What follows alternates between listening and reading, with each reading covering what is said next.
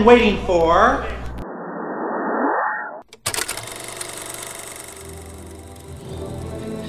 Alan, this species of Variformin's been extinct since the Cretaceous period. I mean, this thing is a this thing.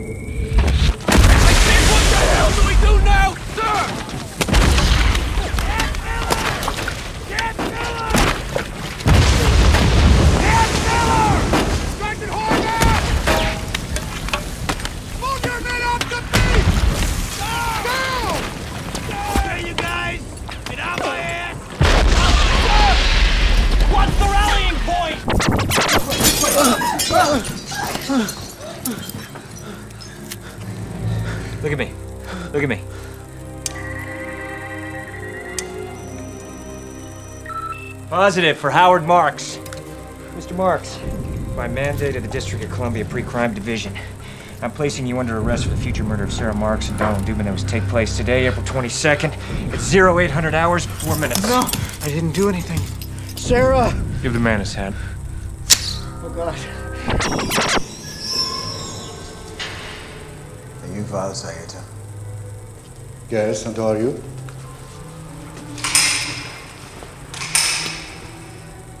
Do you know why we're here? خلينا نحكي شوي شوي Are you Val, are you Val Zayeta? He said yes already. He already said yes. نزل المسدس نزل المسدس What do I do?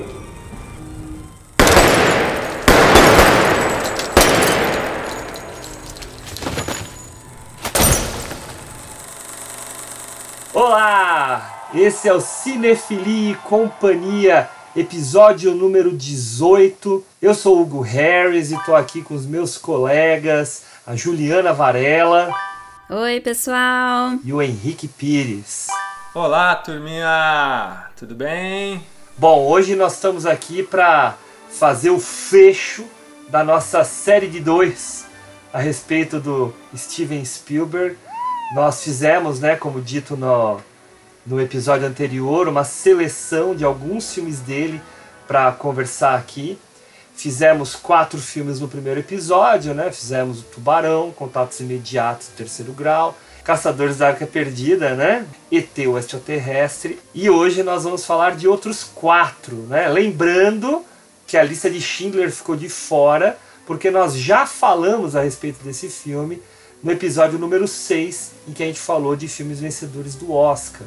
Hoje nós vamos falar do Jurassic Park, O Resgate do Soldado Ryan, Minority Report, A Nova Lei e Munique. E aí, não vamos enrolar muito não. Já vamos entrar de cara aqui, vou chamar os meus colegas e até se quiserem fazer um, uma introdução dizendo o que foi, né? Ver mais esses quatro filmes do Spielberg e sabendo que a gente no final da, do episódio vai fazer um, um top 3, cada um vai fazer seu top 3 aqui de, de melhores filmes de Spielberg. É, pode falar a respeito de tudo isso, né? Falar o que foi ver esses filmes e o que foi ter que analisar uma obra com quase 60 filmes e escolher três para selecionar. Então eu vou começar aqui hoje com o Henrique. Henrique, o que que você fez aí nessas últimas semanas para se preparar aqui para nós? Ah, como, como de sempre, a gente faz umas pesquisas breves, né? Assiste algumas coisas relacionadas ao Spielberg e rever os filmes, né? Rever os filmes. Mas só um adendo ah, antes da gente começar aqui. É, ah, é muito interessante que dentro da nossa seleção, né, que dos filmes que ficaram, como para mim ficou nítido essas duas fases é, do Spielberg. E eu ainda acho que o Jurassic Park ainda ele é o momento de transição, né, digamos assim, da- do Spielberg. Eu não, eu, eu não vou dizer uma palavra amadurecimento, que eu acho que é um pouco é, dissonante. Eu, eu acredito que é o foco daquilo que ele quis fazer, né? Em relação a essa nova, nova não, mas essa, essa outra etapa da vida dele, né? Que são esses filmes que a gente está aqui. E eu acho que o Jurassic Park ele é justamente esse momento de transição. Enfim, e é aquilo que eu falo, né? É, o Spielberg é que nem vinho. Ah, quanto mais velho, melhor. É incrível para mim, mais do que uma narrativa, mais do que é, simplesmente um filme para a gente debater, como ele consegue, de forma visual, nos uh, contar histórias. Né? É incrível como ele consegue compor as cenas de forma muito belíssima. E sempre, a cada filme, mesmo que seja um filme que eu não goste, tem algo novo que ele traz. Como ele busca isso de forma incessante a cada filme que ele faz. Eu acho que ele tem uma coisa em mente que eu acho que é o que a gente costuma dizer que o melhor filme é sempre o próximo para quem faz, né? Eu acho que isso o Spielberg tem dentro dele. Pois bem, agora é, voltando à sua pergunta inicial, Hugo, é difícil porque eu, eu tenho muitos filmes do Spielberg que eu gosto, né? E, e a cada vez que você assiste um, o, o, o, filme, ou rever o filme, quer dizer, melhor dizendo, é, você encontra algo que você gosta. E, e às vezes você é, acaba não gostando de outras coisas. Então, mas só que é difícil, porque ao mesmo tempo que você tenta usar um critério para fazer né, um, um julgamento do, do, do, que você acha, os três melhores dele, é, você fica em dúvida. É um sofrimento grande, porque você vê um filme e você lembra do outro, aí você fala, não, mas eu acho que eu vou, vai ser esse, aí você fala, puxa, mas aquele outro. Então, ou seja, é muito rico, é uma obra vasta, né? Então é difícil de você. Eu ainda tô, conto para você aqui, de coração aberto, que ainda tô aqui pensando e vou decidir ali aos 45. Somos dois. É, três. é, eu já tenho um, assim, né? Um eu já tenho certeza, enfim. Posso até comentar depois, né? Mas é, os outros três ali. Os outros dois, desculpa. Tá aqui, tá na luta aqui. Sempre tem. Beleza, Henrique. E você, Ju? Então, essa, esse segundo episódio foi muito engraçado, porque dois dos filmes que a gente tinha, escolheu, eu tinha acabado de rever, sem saber que a gente ia falar. Que foram Minority Report e o, o Jurassic Park. Eu tinha revisto, tipo, sei lá, faz uns dois meses, assim, estavam super recentes. Porque eu gosto, e fazia tempo que eu não via, e, e o Jurassic eu até fiz a maratona e tal. Oh, e, e o Monique e o Soldado Ryan eu nunca tinha visto. Então foram dois extremos, assim, de filmes que eu vi várias vezes e filmes que eu nunca tinha visto. Então, né, foi interessante que no, no episódio anterior, todos eu já tinha visto, mas fazia muito tempo, então foi, foi um pouco mais semelhante, assim, a minha relação com eles, assim, de ver com outros olhos e tal, mas esse não.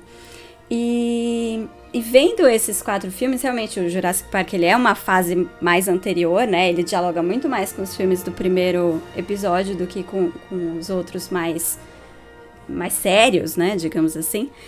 Mas dá para ver a versatilidade do Spielberg, né, para trabalhar qualquer gênero, para trabalhar qualquer assunto. E o que você falou, Henrique, é muito verdade. Assim, eu fiquei reparando um pouco mais. Eu, eu, dessa vez eu prestei um pouco menos atenção em história, trama, essas coisas, e muito mais em, em Spielberg, né, procurando ele ali como diretor. E, e, a forma como ele realmente conta as cenas e conta as histórias com a câmera é, é, excepcional, né? Não tá simplesmente dependendo de diálogo, né? Como muitas vezes a gente vê. Ele tá contando junto. Ao mesmo tempo que acontece o diálogo, ele vai mexendo a câmera de um jeito que mostra uns três, quatro personagens fazendo coisas diferentes ali, sem cortar, só dançando ali com a câmera para mostrar as coisas, né? Então independente, como você falou, de gostar ou não gostar, né, do tema ou alguma coisa assim, mensagem e tal, é, realmente o jeito como ele conta e como ele, ele dirige é, é, é espetacular. E é legal ver como alguns encontros, né, entre filmes tão diferentes que têm coisas parecidas, às vezes ele usa um recurso, né, de, sei lá, tremer o chão ou caírem as gotas de chuva e tal, e você vê semelhanças ali. Né, de estilo, você vai reconhecendo, vendo um monte de, de Spielberg perto, você começa a entender como ele, alguns padrões, por exemplo, ele sempre começa com, no meio de uma ação, né, ele tem algumas coisas que ele sempre faz, mas ao mesmo tempo são filmes completamente diferentes, né? Então é, é muito legal ver essa versatilidade de um cara que cresceu junto com o cinema, né? Ele não é um daqueles diretores que é, fez meia dúzia de sucesso e envelheceu e não consegue mais e vive do passado. Não, ele tá sempre se reinventando. Você vai ver o IMDB dele, não para de ter coisa, seja como diretor, seja como produtor, ou até no roteiro, né? Então ele ele realmente está muito envolvido em tudo que ele faz. Isso é muito, foi muito legal. E escolher os favoritos foi é, é quase impossível, né? Porque Spielberg acho que é um dos poucos diretores que eu vi muita coisa dele, porque ele tem muito filme, e mesmo assim falta, né? Tem, tem muita coisa que eu ainda não vi. Então fui pelos que eu vi e acabei pensando, ah, é Spielberg. Não dá para escolher sem ser uma memória afetiva né? É, é, um cara que mexe, é. né, com emoções e tal. Então eu fui na emoção, fechei razão. o olho e falei, ah, vou pelos que me tocaram mais. E é isso. Então, vamos que vamos. E você, Hugo? Beleza. Ah, eu foi, na verdade, muito bom, né, ficar revendo os filmes de Spielberg é, que a gente vai fazer no episódio de hoje. Eu, na verdade, fiz ah, essa maratona já faz uma semana, então já faz uma semana que eu vi o último deles, ou quase uma semana, né? E, e tudo bem. E não anotei nada. Não anotei nada. Falei assim, olha, eu vou pro episódio sem ter nada anotado, porque são filmes que eu já vi muitas vezes e, e eu não quero ficar preso ao papel, né? E, o que é diferente do, dos outros episódios que a gente faz, que geralmente tem coisas anotadas, uma ou outra coisa, mas aqui eu resolvi hoje não vir com nada. A única coisa anotada que eu tenho aqui é o meu top 3, porque o meu top 3 está com uns oito filmes que eu vou ainda pensando, né? Mas é um cara, assim, é, tem, tem uma coisa que eu percebo nele, que eu acho que ele é um dos poucos que a gente pode classificar assim, tá? Uh, a gente olha cineastas, cineastas geralmente são aqueles caras que você vê, ah, o cara faz filme de entretenimento, o cara faz filme de arte, né? O Spielberg é um desses caras que a gente pode dizer que faz as duas coisas, coisas ou de forma separada ou ao mesmo tempo. Então, a, a, se a gente for pegar na história do cinema, claro que tem alguns assim, mas eu selecionei três assim para fazer uma comparação. É uma comparação minha, mas é uma comparação que eu acho que faz sentido a partir do momento até se você conhece bem a obra desses caras. Uh, ah, para mim, ele tá no mesmo patamar de um cara como Hitchcock, que é um cara que fazia arte, mas fazia filme que era pra massa, pra galera, assim, pra galera Sim. assistir, né? Sim. O Billy Wilder, pela versatilidade, Nossa, é. né?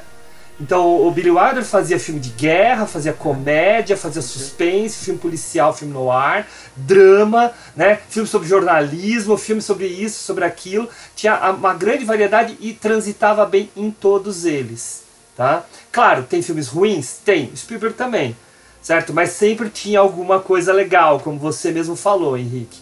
Tá? Então também é legal. Mas um outro cara que até acabei de anotar agora o nome dele aqui, que eu acho que também transita por aí, porque todos os filmes dele, não todos, né? Também tem filme ruim, porque também o cara tinha mais de 100 filmes, né? Mas que também vai, né, pelos filmes de alta uh, alto público, né, alta bilheteria, mas quando fazia os dramas dele também era de grande sucesso, que era o John Ford. Então você pega os filmes do John Ford, você tem lá é, Raços de Ódio, O Homem que Matou o Facínora, todos os faroestes dele lá, mas ao mesmo tempo você tem o cara que fez As Vinhas da Ira, que fez o, o, o, Delator, que fez um monte de filmes, né? Depois veio Val e assim vai, que também com grande qualidade, que são os filmes até que premiaram ele. É, tanto que o Spielberg, ele, ele faz esses filmes Arrasa Quarteirão, né? Tubarão, Contatos, ET e tal, mas o Oscar dele vai vir pelo Schindler e pelo Resgate Soldado Ryan. The Oscar goes to, this is a big surprise. Steven Spielberg for Schindler's List. Que são os filmes, entre aspas, sérios dele, né? Então a gente tem essa, é, essas similaridades entre esses e eu acho que para esse panteão o Spielberg está muito bem colocado. Tá? Claro, a gente tem que olhar a obra desse cara com um certo distanciamento, assim como hoje a gente consegue ver a dos outros, né? Do, do Ford e tal. Talvez não seja tarefa para a gente, seja para as próximas gerações falar o quanto que ele perdura. Hoje, a gente vê que os filmes dele de 50 anos atrás Continua. ainda ficam. Sim. Continuam. Sim, sim, Já é um bom sinal. Já é um bom sinal. Sim. Mas ainda tem o teste do tempo mais longo ainda, né? Uhum. Mas pra mim, assim, Acho são grandes morrer. filmes. Difícil, eu, difícil. Eu, eu, eu costumo dizer que o Spielberg é, é óbvio que, como a Ju falou, acho que ela falou muito bem, que é essa questão afetiva, né? Toda e qualquer pessoa vai ter uma relação afetiva com o Spielberg.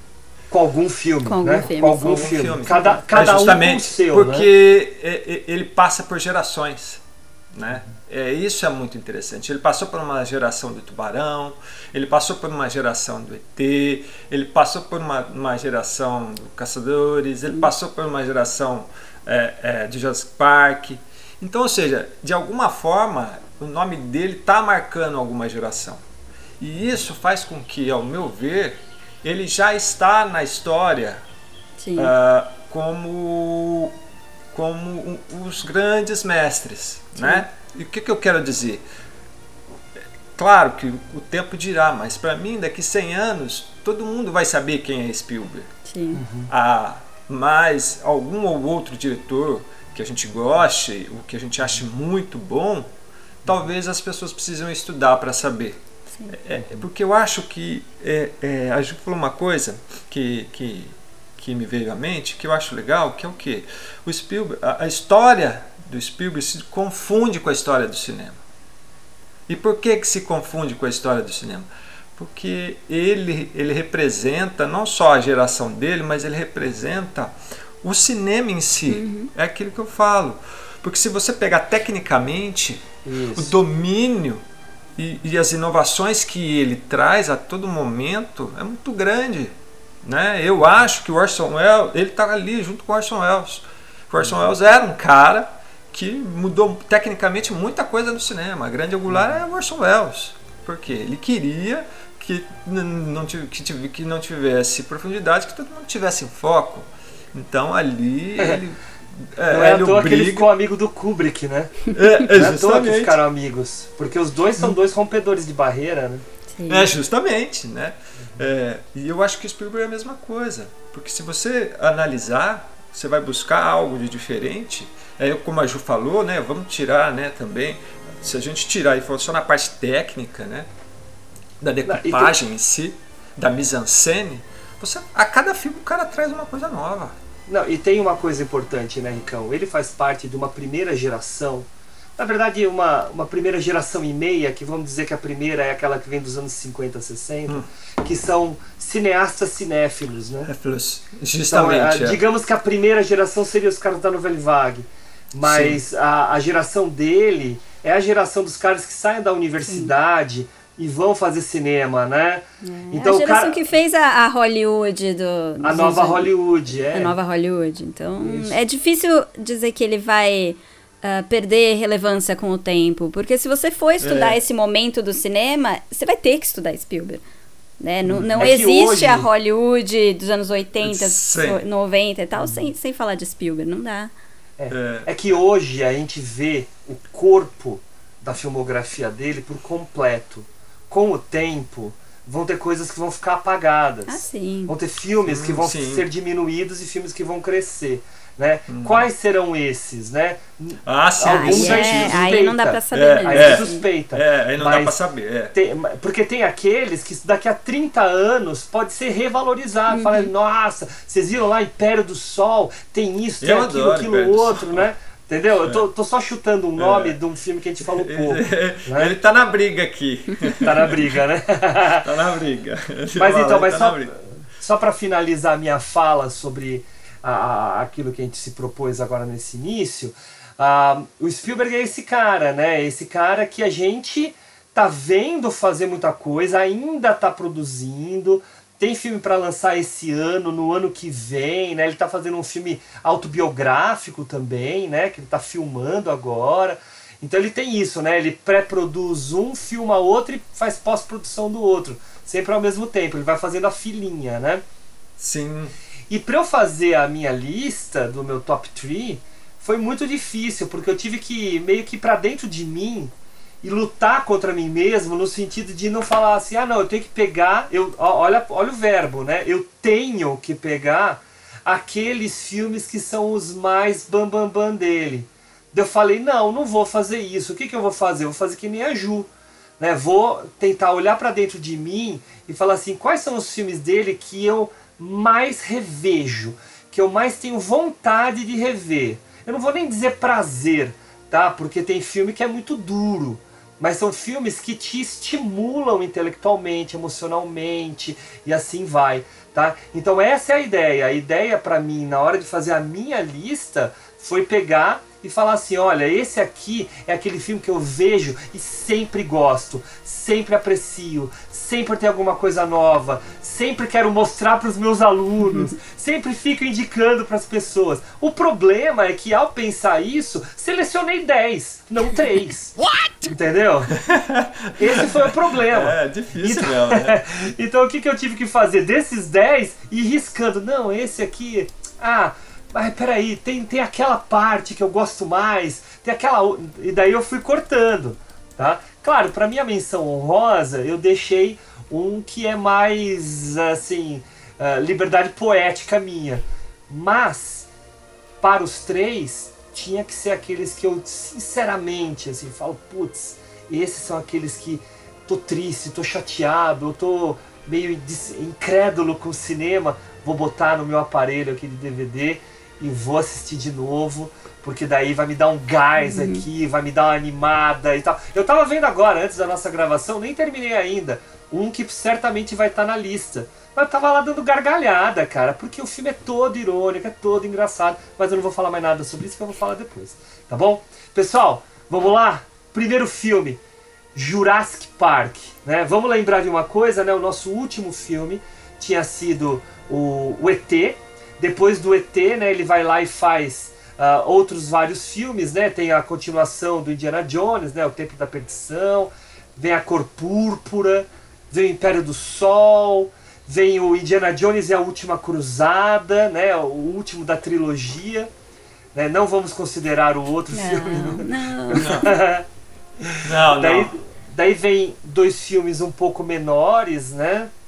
O Além da Eternidade, que é um filme bonitinho, e o Hulk, é.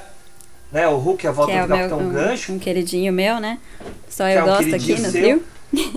Não, é, não eu, eu assim, eu aprecio como um filme infantil, né? Eu não revi, não mas, revi ainda. É, mas tem, tem muitas coisas legais, assim, eu gosto muito do Dustin Hoffman no filme. Um atorzaço. Né? É, a direção de arte do filme é incrível. É um período em que eles estão usando uh, de uma forma inovadora né, o chroma key para os voos né, do, do Peter Pan. É. Então tudo uhum. isso é, é, tem coisas legais. Né? Como o Henrique disse, tudo o que o Spielberg acaba fazendo, mesmo que o filme não seja tão incrível, ele vai trazer alguma coisa. Porque ele é um grande estimulador de técnica. Né? Ele, ele, ele empurra a equipe dele até o máximo. Sim, ele não faz nada o... só no automático. Ele tá sempre pensando faz, como fazer, né? Você vê é. lá atrás, né, o ET. O ET na época foi um negócio absurdo. Hoje a gente assiste, a gente vê as máscaras, a gente percebe a gente vê as, as máscaras. Mãos, a, a dublê né? de mãos do mas ET. É, é justamente, mas isso tem uma questão que eu acho interessante, que é o quê? É o tempo que você vive, né? Uhum. É, pô, quando você vê Jurassic Park 93, todo mundo ficou, falou, cara, que foda. Enlouquecido, né? Enlouquecido. Ele, ele traz um tema, e já tinha, né, no passado filmes de, É, de dinossauro. Mas ninguém fez o dinossauro do jeito que ele fez, gente. A- a- aquela qualidade do técnica mesmo. né? Ninguém fez, ninguém colocou o dinossauro dentro da história como algo diferente, não só Como apenas personagem, como né, até. É. Então, isso eu acho que e, e- e isso faz com que hum, hum, prova para nós, Hugo, desculpa ter te cortado. Não, não, segue, segue, eu tô introduzindo só, manda bala. É, só complementando o que você está falando, é justamente é- é- é esse apuro né, que ele tem pelo que ele está fazendo. E- Ele não quer repetir, ele sempre quer agregar algo novo, ele sempre quer trazer algo novo. E não é só simplesmente trazer algo novo por trazer algo novo. Ele tem o cuidado para que aquilo tenha o conceito do que ele está produzindo né? Seja um filme de espião, ou seja um filme de guerra, ou seja um filme de aventura, né? Então ele tem esse cuidado, ele tem esse penso, digamos assim. E é legal que ele é sempre, um, desculpa, um dos primeiros a abraçar a tecnologia, né? Ele nunca fica muito resistente, né? ele tipo, não tem ah, olha, eu posso fazer é? isso, eu vou fazer do melhor jeito possível, né? Até mais recentemente foi fazer jogador número um, uma coisa super, né, virtual e não sei o que. Não é uau, um super filme, mas ele tá sempre tentando se atualizando. Eu e acho sei lá quantos anos ele tem. Ele é divertidíssimo. mas, né, ele, ele abraça, Sim. ele não tem receio. De, Não, de não, ele não arriscar, tem tá medo sempre- de ele se não tem arriscar. medo. E ele faz bem feito, É. porque muita gente pega e abraça e você olha depois e fala, nossa, ficou feio isso, né? E o É. do Spielberg nunca fica feio, é impressionante. Não, Mas ó, cá, cá entre nós. Jogador número um que você mencionou é muito impressionante, porque é um cara de 75 anos, Exato. 76 anos, fazendo um filme sobre games. Não, e ele entende mais. Ah, mas Super. desculpa, ele faz filmes sobre games desde Indiana Jones, né? Aquilo lá é um É, jogo em forma de é. filme. Ele é entende da verdade. coisa. gente, é aquilo que eu falei pra você, o cara escreve roteiro de game, o cara É escreveu. verdade. Pela idade minha, eu vou falar pra você, eu tive Atari. Eu também. E na minha época, Tinha o Pitfall. Ah, Pitfall eu jogava no computador. é, mas tinha, tinha Indiana Jones. Tinha no Atari, tinha Indiana Jones. Não sei se o Hugo lembra, mas eu, Eu, tive. É, eu lembro, mas eu queria ter, mas nunca tive. Ah, pobrezinho. O, o, o, o, joguinho do. O joguinho do Indiana É, eu Jones. jogava Eu, Pitfall eu mesmo. tive, então é, é, é, era, você fala, olha pra você ver como que o Não, cara tá tava sempre já sempre introduzindo dentro, toda a ideia, né? Vocês tiveram a oportunidade de assistir aquela série que eu indiquei pra vocês da Netflix, aqueles filmes que marcam época? Olha, eu, tenho eu tenho um, um comentário a fazer. Eu tentei. Eu tinha visto alguns da primeira temporada, alguns episódios, e tinha gostado bastante. E aí eu falei, ah, beleza, vou ver o do Jurassic Park. Mas, gente, eu não consegui assistir. Por quê? Eu achei muito. Nossa, eu não sei, eu achei muito. Uns cortes muito rápidos, muito acelerado. Eu falei, mano, fala mais devagar. Parece Jurassic Park pra TikToker. eu, eu me senti muito velha, eu não consegui assistir. Eu acho uma, é é uma série mesmo achei super acelerada, frenética. Mas tem uma- umas informações muito interessantes. Eu não vi. Então, tem, tem Desculpa. coisas muito legais. Sim. Uma delas que eu acho que é bacana trazer aqui pra vocês é a questão dos dinossauros. Uhum. Os dinossauros eram para ser dinossauros de stop motion. Ah, Até que um dos caras da equipe de efeitos visuais falou assim: Olha, eu acho que eu consigo simular num programa aqui o movimento do dinossauro. Vamos testar? E aí o Spielberg deixou fazer. pirou. Essa cena eu vi, mas eu não vi do comentário que você tá falando, né? Eu vi essa cena separado, mas pode falar, desculpa. Isso. Não, não mas o, o cara, o cara ah, veio com essa ideia e assim, teve hora que, que até o Dennis Muren, que era o responsável pelos efeitos visuais, falou pra ele que, ah, não, não vamos fazer. Daí ele ficou fazendo por conta própria e um dia meio que fez uma emboscada assim no, no Spielberg e na, e na produtora, né, que era Kathleen Kennedy, para que eles vissem né, o que ele conseguia fazer. E aí aos poucos eles foram aceitando isso porque ficava muito real. E o cara do stop motion foi meio que ficando como consultor de movimento, porque ele tinha que ajudar eles a, a entender né, como criar esse movimento para ficar real pela experiência que ele tinha. Mas o, a entrada do computador para fazer isso é lá em 93. Isso não se fazia. Eles só tinham visto isso ser feito dois anos antes com o Exterminador do Futuro 2. Porque eram os mesmos caras que estavam trabalhando. Né? No mesmo lugar, na Industrial Light and Magic. Né? E aí eles fazem essa alternação, né, entre o computador em alguns momentos, principalmente nos momentos de movimento, ou quando são coisas mais próximas em que eles iam usar os animatronics, que aí é o Stan Winston que estava fazendo, que é um monstro também, que também era do, do, do Exterminador do Futuro, que fez a maquiagem até do Exterminador e tal. E daí que ele faz aquele dinossauro, né, aquele Tiranossauro Rex imenso, né, com movimentação que pesava toneladas, né, para fazer aqueles closes do olho, a cabeça que vai no carro, Batendo no carro, batendo de lado. Isso, isso é tudo animatronic, né, cara? Não, é espetacular. A- aquele, aquele Triceratops, né? O Triceratops que respira, né? Tu- Por baixo da barriga do cara tinha uns, uns puppeteers, né? Os, Empurrando. é, empurrando a barriga pra cima e pra baixo, Ai, né? é, isso é a mágica do cinema, né, gente? É, é muito se sentir ali dentro. É incrível! É. É incrível! Totalmente. Animatronic é, é, É genial, né, cara? é, é algo que, que você fala, nossa, é real.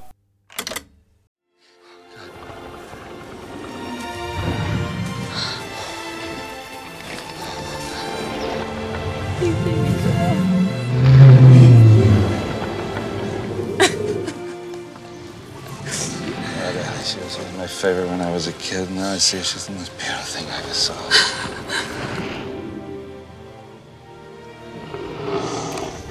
It's okay. Microvesicles. It's interesting. What are her symptoms? Oh, imbalance, disorientation, labored breathing. It seems to happen about every six weeks or so. Six weeks.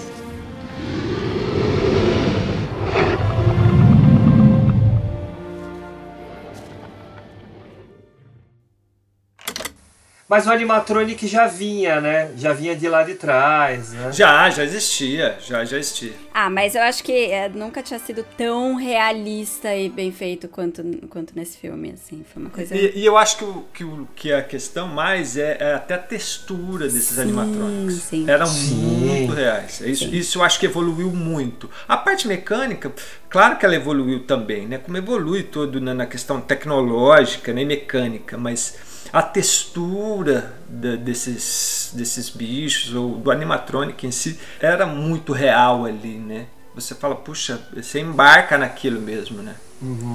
E, e essa questão, e- e até que a hora que eles mostraram o movimento mesmo lá do. Agora eu me esqueci o nome do dinossauro, que é o primeiro que aparece, né? O Velociraptor. É, não, não, é, é- Ah, é, não, não, mas acho que era o outro.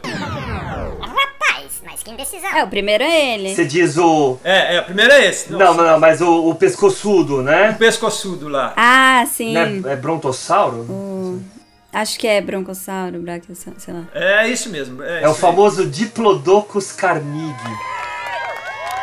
Nossa senhora, Tá? vocês sabem tudo de Isso dinossauro. aí.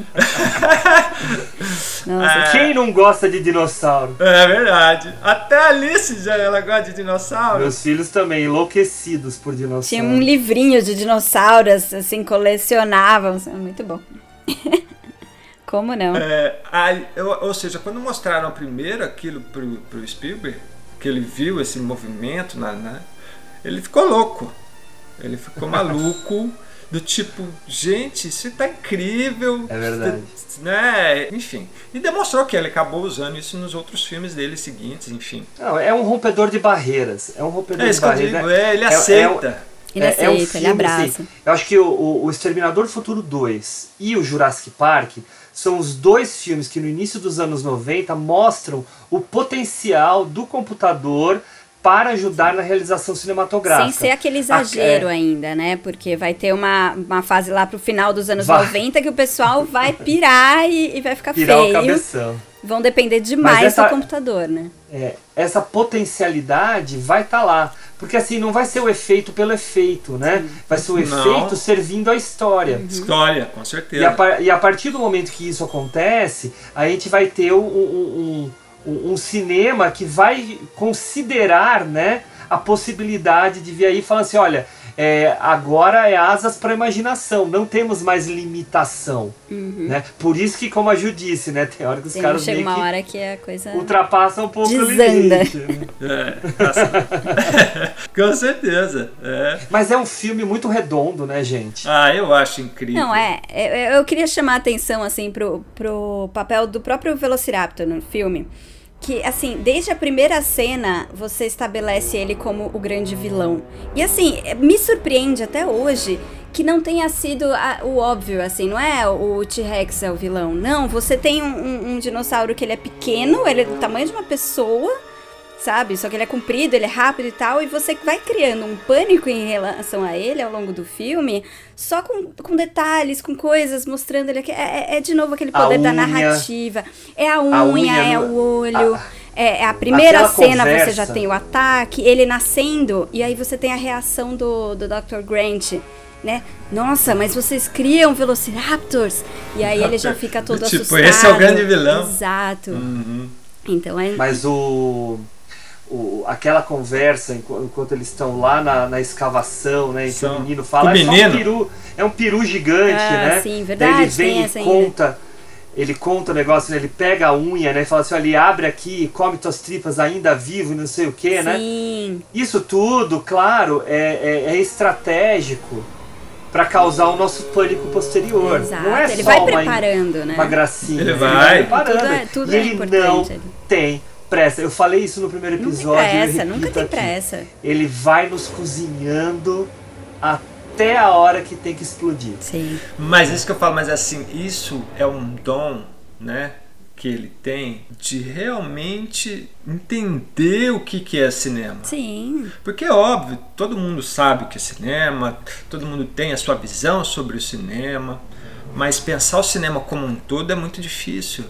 Não é fácil. É o storytelling mesmo, né? É, justamente, é. É verdade, ele conta, na- é- ele pensa na história, na narrativa, ele pensa no efeito, no como ele vai mostrar aquilo, ele pensa na- no desenvolvimento antes da história, do contexto. Ele realmente tem uma visão do todo ali que muito pouca gente É, tem. e ele consegue muito bem, né? Só uma coisinha assim, ele gosta de impactar o público, né? E daí eu lembro muito de uma parte desse, de- dessa série que eu tava vendo, né? Que eu indiquei pra vocês, que é a, a- o próprio Sam Neill falando assim, não, na hora que aparece lá o brontossauro, ele falou pra gente que era pra gente olhar e tirar os óculos, Ai, né? gente, essa Não faz é- sentido. Não faz sentido, porque. Porque você quer olhar- ver isso melhor, o ator né? falando, né? Quando, quando você quer olhar bem uma coisa, você mantém o óculos escuros. Né? Mas o não, você tinha que tirar o óculos pra enaltecer a surpresa e não sei o que. Então são coisas bobas que fazem toda a diferença. Era para dar mais, é, para dar mais entusiasmo à cena, né? É, é muito mais a nossa realidade do a realidade do espectador em ver, Sim. né? Do que a realidade da personagem ali, no- de como ela agiria para fazer. É, ele já tá te preparando pra ter a mesma reação que aqueles personagens. Ele ainda não te mostrou os dinossauros, é a primeira vez que eles vão aparecer mesmo, né? Porque antes é só um pedaço, uma coisa assim, eles vão Sim. aparecer inteiros, andando, enormes ali. Que ele co Mas come ele- o cara. né? É, mas ele mostra primeiro a reação das pessoas, o olhar espantado. Então você já é meio que direcionado a olhar daquele jeito também, né? Você já é, olha e fala, nossa, vai vir é. alguma coisa muito incrível aí, né? E- Então e, é. realmente, porque você, né, você tinha a ideia né, digital de um bicho que você só via né, de stop Sim. motion, animatronic e, e tal, e que realmente fica fantástico. Né? Não, e stop motion é aquela coisa, né? Ele é visualmente meio Você- falso. Até, né? teve, até teve o King Kong antigo stop motion, o King Kong novo dos anos 70 animatronic, né? E sempre tem uma coisinha meio falsa, né? Sim, Esses eram muito ali. reais. Eram muito reais. Sim, sim. É, Ele te colocava realmente ali dentro e falava, nossa, mas eu queria ver um, um parque desses, né? Você viu no cinema também, né, Henrique? Vi no cinema. Eu, tam eu também. Eu vi no cinema também. Você também, Ju? Ah, eu, eu tive muito mais sorte que vocês. Eu vi como criança no cinema. Imagina, primeira vez na vida você vê aqueles dinossauros com, sei lá, 7, 8 anos. É, é- é por isso que eu digo, ele marca gerações, né? Eu vi ET no cinema, eu era uma criança, né? Eu tinha ali oito, nove anos, sete anos, enfim, não me lembro. Mas, é, pô, a ver aquele ETzinho, a, aquela, aquela ideia toda de narrativa, né? Emocional. Pô, pra mim. Sim, é, é outra coisa, né? Saudades de um cinema. E como o Jurassic Park marcou a sua geração e, e, e, e assim vai, né? É como Ele consegue, ele consegue né? isso ao longo. Eu não né? sei com as gerações de hoje, né? Se ele ainda consegue ter Consegue, esse... consegue. Tanto que. Com os filmes novos, né? Com os antigos eu acho que ele até consegue, né? Ah, Mas, entendi. Tipo, uma criança hoje vendo ET provavelmente vai se emocionar de um jeito diferente, mas Ah, vai. se emociona. Mas os filmes novos, não sei se eles captam tanto esse, esse Eu, espírito eu faço assim. esse teste aqui em É. casa mesmo. viu? É, e eles gostam. A criançada né? Chora. Ixi. Ah. Não tem E como, agora, né? voltando ao Jurassic Park, eu queria só falar uma coisa que, assim, como é interessante, né? É, que a Ju comentou lá no começo, que eu acho legal a gente falar, que, é- que realmente ele gosta e ele tem uma marca dele, né? né? Na questão de, de envolver o espectador. Ele se preocupa, ele se preocupa com o espectador, né? Alguns cineastas falam, não, dane-se o espectador. Ele É, se acompanha se você conseguir, né? é, se você entendeu ou não entendeu, o problema é teu. E ele não, ele se preocupa, né? Ele quer que ao mesmo tempo o filme dele navegue numa estrutura é, que traga uma emoção, um conceito, mas também ele quer que você sente ali e se divirta, né? E eu acho que o Jurassic Park ele, ele, ele, ele consegue trazer várias coisas, né? Mesmo sendo um, um filme né, de ação, de fantasia, digamos assim. enfim. Terror também, né? Bem. É, ele traz coisas interessantes, né? É, e como é a marca dele, né? Você vê, olha como é simples, gente. Como ele trabalha mesmo dentro da ideia da semiótica do, dos índices, né? Você vê, até o momento de aparecer o Tiranossauro Rex, fica aquele suspense, né? Ah, todo mundo sabe que é o Tiranossauro Rex. Todo mundo entende o Tiranossauro Rex como vilão, né? Sempre do bichão que vai comer e destruir todo mundo. Então você já entra no filme esperando isso, esse momento, né? Mas ele já inverte os papéis, como a gente aqui, vocês comentaram. Só que até então você não vê o bicho em nenhum momento. Então ele já vai criando essa ansiedade. E qual é os primeiro, o primeiro índice que, forte que ele traz para nós? É a chuva, Uhum. o, o- a- aquela, aquele carneiro, aquele bode ali, Coitadinho. O coitado do bode. Tado do bode, né? Bode expiatório, né? Eu acho que talvez esteja uma ironia aí, né? Ah, sempre é. É, podia ser uma ovelha, podia ser tudo, mas não, é um bode. Né? O bode que está no meio da sala. Enfim. Então ele já vai criando todo esse clima, né? De que vai trazer aquelas crianças, os carros separados. E a cena clássica do copo de Ai, água. gente, é muito boa. É, é muito boa. Isso é genial. Isso é genial. Gente, É o copo de água, a poça e a gelatina no final. São as Ah, três, gelatina, verdade. Tem tudo. Né? aí você fala assim, gente. Como é, contar é, uma história e criar tensão? É só dar uma tremidinha na água. Gente, é brilhante. É É brilhante. isso que eu falo pra mim. Olha como esse cara é um gênio. Você, né? você sente o chão tremendo quando você vê, né? Você fala, nossa, entendi, né? É, não, por mais que, uma pessoa fale assim, não, eu só gosto de filme intelectualizado, tudo bem, meu amigo, mas o cara é um gênio, põe isso na tua cabeça. Cara, é um gênio. Falar de cinema é mostrar a imagem. E esse cara é um gênio. Mas é que tá, esse filme. Mas esses filmes são intelectualizados também. Não, eu sei, mas é o que eu Eles quero dizer. são herméticos, né? Então, não, mas a, pe- É, se a pessoa se, se Sim, propõe. eles são Se ela acessíveis. se propõe a, a observar mesmo as Sim, camadas tem muita presentes. coisa ali, Sim. sim. Pô, tem coisa Sim. pra falar que não acaba nunca mais. Não, não, eu não estou dizendo que é, é meramente povão, Não, eu, mas eu entendi o que você quer dizer. Eu tô, na verdade, criticando essas pessoas preconceituosas contra um filme desse. Porque né? tem filmes que realmente são, ah, só efeito, só aventura, e não tem nada por Sim. baixo. Mas Spielberg Mas normalmente tem Spielberg. todas as camadas Não, juntas. tem. É por isso que funciona Não, e tem. dura por tanto tempo, né? E, e- e entrando agora numa só um detalhe no que a Ju falou, ah, que, que é interessante, é, dentro do mesmo filme, ele navega com gêneros diferentes. Sim. Né? Ele tem um certo draminha né, ali dentro, como sempre, que depois eu quero comentar. Um drama familiar, né? De novo, todos os pais ausentes, toda aquela história. Justamente, né? O cara que não quer ser pai. O cara que não né? quer ser pai. entendeu? Tem todo mundo. É isso que eu digo. Isso aí é uma coisa que perturba, e a gente vai falar aqui do correr de todos os filmes, a gente Sim. pode perceber isso. É, ele tem um filme de terror ali. A, a cena da cozinha foi uma das cenas mais assustadoras da minha infância, não tenho a menor dúvida. Né? É, aquela coisa de ficar dentro da. Sim, o bicho olhando na janela, as crianças, Sim, né? Fala, só na O expectativa. reflexo. Aquilo me enganou a primeira vez que eu vi. Mas me enganou que, tipo, eu falei, caraca, fudeu, vai comer. Ai, gente, a cena do reflexo é muito boa. Não, é genial. Essa, ce- é, esse plano é genial. Exato. O, o Velociraptor batendo na- no negócio, que é, puta, é genial. Não, até cara. hoje, revendo assim, você fica tenso. Você fala, ai meu Deus, eu sei que vai acontecer, sei que vai dar tudo certo, mas você fica tenso, não tem como. né? E, e assim, cara, e- é nessa cena eu acho muito legal e que eu acho muito bacana que é o seguinte: a hora que o bicho entra, aí ele corta pro plano do pé do bicho Uhum. em cima daquele armário de, de alumínio, de metal, bater na unhinha. Batendo a unha. Ah, gente. É, Ah, não é o cara, né? É muito Cara, bom. É muito rico isso. É, uma vez eu escutei o Spielberg falando a respeito dos filmes que ele faz, e eu acho que até foi na época do Hulk, em que ele vira e fala assim: Eu faço filmes pensando nos meus filhos. Como eu gostaria de contar uma história para os meus filhos. Então isso é, é, é aquela história do ah, como ele sabe contar a história, porque ele pensa nisso. Né? Então ele pensa no público. Ele tá preocupado com o público, é o que o Henrique falou, é- ele quer te levar, né? É isso.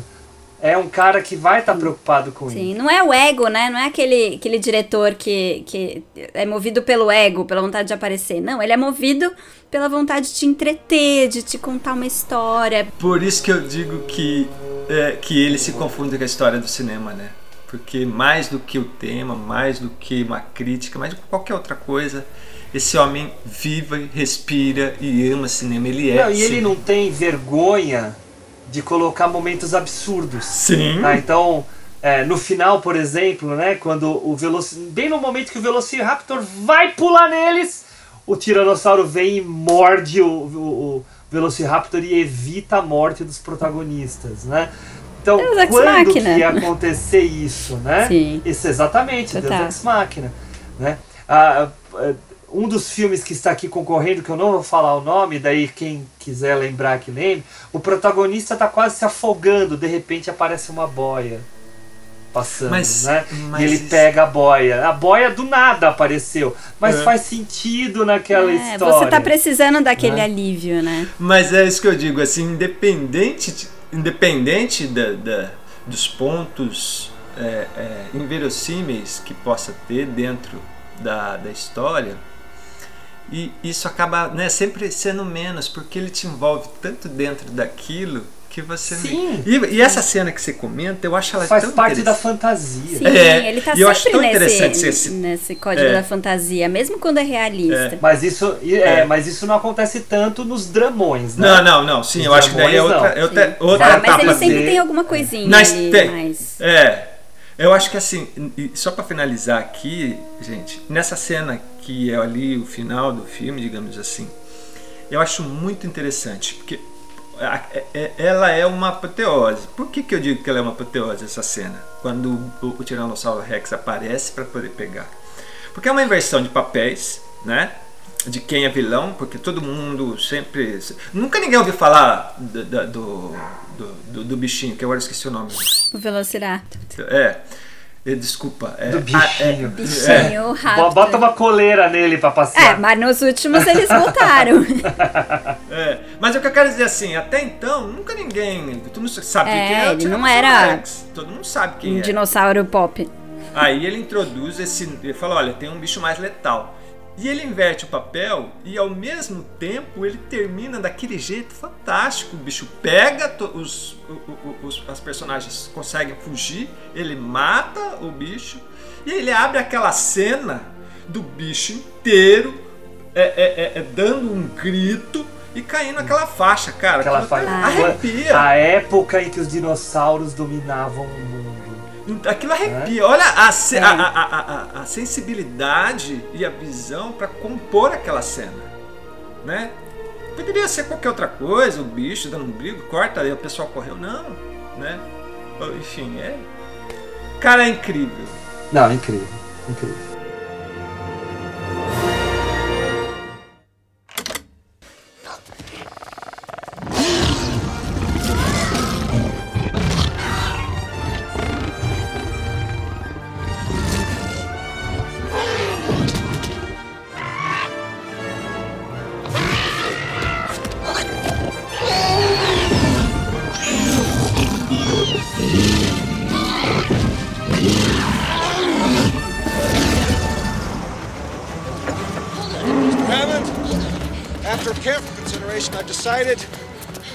To endorse your park.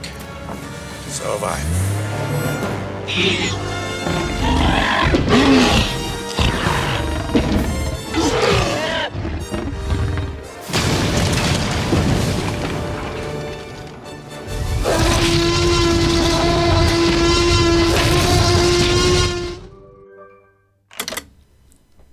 É um, é um show.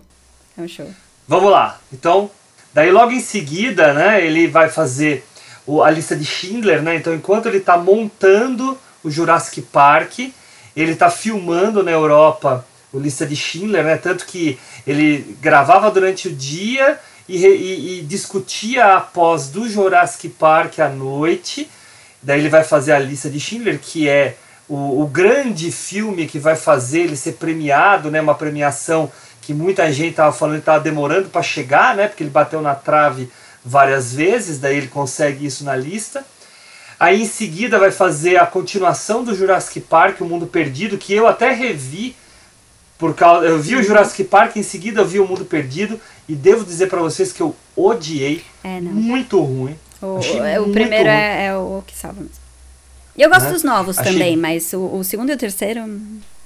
O São segundo é pior, ruins, eu né? Mas acho. o- o- é. O segundo é, mas o terceiro nem é dele, né? O terceiro É, não o é terceiro nem é dele. É. Aí depois ele faz o Amistade, um filme feito para ganhar prêmio, mas É. que não ganha. Uhum. né? E aí entra o nosso filme seguinte, que é o Resgate do Soldado, Soldado Ryan. Ryan. Isso aí. Que é o filme que também ah, era o filme para vencer né, o Oscar e que todo mundo diz, isso não sou eu, todo mundo diz que perdeu por causa da campanha infame feita pelo Harvey Weinstein para fazer a- o, o Shakespeare Apaixonado vencer. Que a gente sabe, a gente já falou disso aqui no nosso sexto episódio, que é um filme terrível, ruim, vagabundo, sem vergonha, né? que tirou o Oscar de melhor atriz da, da Fernanda Montenegro, né? Mas que ganha o Oscar em cima do Spielberg. Mas o Spielberg ganha o seu segundo Oscar de melhor direção, né? Ele tinha ganhado pelo de Schindler. Ganha outros prêmios, né? Montagem, fotografia, né? É, som, né? Ganha. O som desse filme é absurdo, né? Absurdo. Que é sempre a mesma equipe, né? Ele usa É. a mesma equipe em todos os filmes, né? O fotógrafo é o mesmo do Schindler, é o que ele usa em vários dos outros filmes. Não vou dizer todos, não tenho certeza que se ele está em todos, mas tá lá. Mas enfim, um filme de guerra muito marcante, que eu confesso que quando eu assisti a primeira vez eu não gostei. Fiquei muitos anos sem assistir. Daí quando eu revi, há um ano atrás mais ou menos, eu falei, meu Deus, quem era o Hugo que não gostava do Resgate do Soldado Ryan? Que eu acho um puta filme incrível de guerra. Tá? Mas eu vou deixar vocês falarem primeiro. Ah, vou, vou dar uma de sacana aqui. Vou jogar pra Ju aqui pra ela falar o que, que ela acha do filme. Não é surpresa, né, gente? Todo mundo sabe que eu detesto filme de guerra e o Soldado Ryan, ele tem tudo que eu odeio em filmes de guerra, então assim, não foi uma experiência muito agradável, pra não dizer nem um pouco. Não, não tem Tom Hanks que salve, mas enfim, vamos tentar olhar com olhos frios e calculistas. Mas vou só levantar a bola aqui dessa segunda fase, né, da, da obra do Spielberg, que ele começa, não sei se já trabalha isso antes, além do, da lista de Schindler, né, Mas ele começa a prestar uma atenção bem grande para essa herança judaica, para esses temas assim que vão aparecer bastante, né, daí para frente. E aqui você tem até o personagem que fica sempre, né, sacaneando o, os soldados inimigos, Sim. falando, botando na cara deles, ó, oh, é um judeu que tá matando vocês, não sei o que e tal. Então ele é. vai, vai começar a prestar mais atenção nisso. É. Eu acho, eu acho interessante, só um adendo nisso que você está falando, Ju, desculpa, é rapidinho, não, pode falar. eu acho muito legal o que você falou. Eu acho que isso, é, no documentário da HBO que eu comentei, que é muito mais pessoal do que sobre a carreira de diretor, é, roteirista e produtor, é, é, esse, é, é justamente sobre isso, essa questão dele até um certo momento da vida dele internamente ele não aceitar ser judeu, digamos assim, né? E aí quando ele se reconcilia com o pai, né? Ele aceita, né? O, o passado dele, a infância dele, ele começa a trabalhar é, com mais, com um olhar mais é, atento e carinhoso sobre a questão dos judeus. Era só para dar esse ah, detalhe, porque era um gancho. É, porque é muito legal isso que você falou. Desculpa se quiser. Não, continuar. imagina, manda ver. Deixa com vocês. Não, só, só um, até então agora é minha vez de pedir desculpa e interromper. Uh, depois do Schindler, uh, surgem alguns até documentários financiados pelo Spielberg mesmo, entre eles um que eu gosto muito chamado Sobreviventes do Holocausto, em que eles viajam o mundo todo entrevistando sobreviventes. Sensacional. Da, né, não é incrível esse documentário? Nossa ele, senhora, é. Se eu não me engano, ele patrocina ou é dono, é sei lá, da Fundação é, Shoah né? Que é ele a fundação. Criou, né? É, ele é. criou, né? É. Que é uma fundação preocupada em, resgatar é, a memória. manter viva a memória das pessoas, porque essa geração está morrendo, né? É. As pessoas que estiveram nos campos de concentração, não, não tem, elas estão agora assim a mais novinha com 90 e tantos anos, né? É, que então, é uma criancinha, né? É, são histórias que precisam ficar guardadas.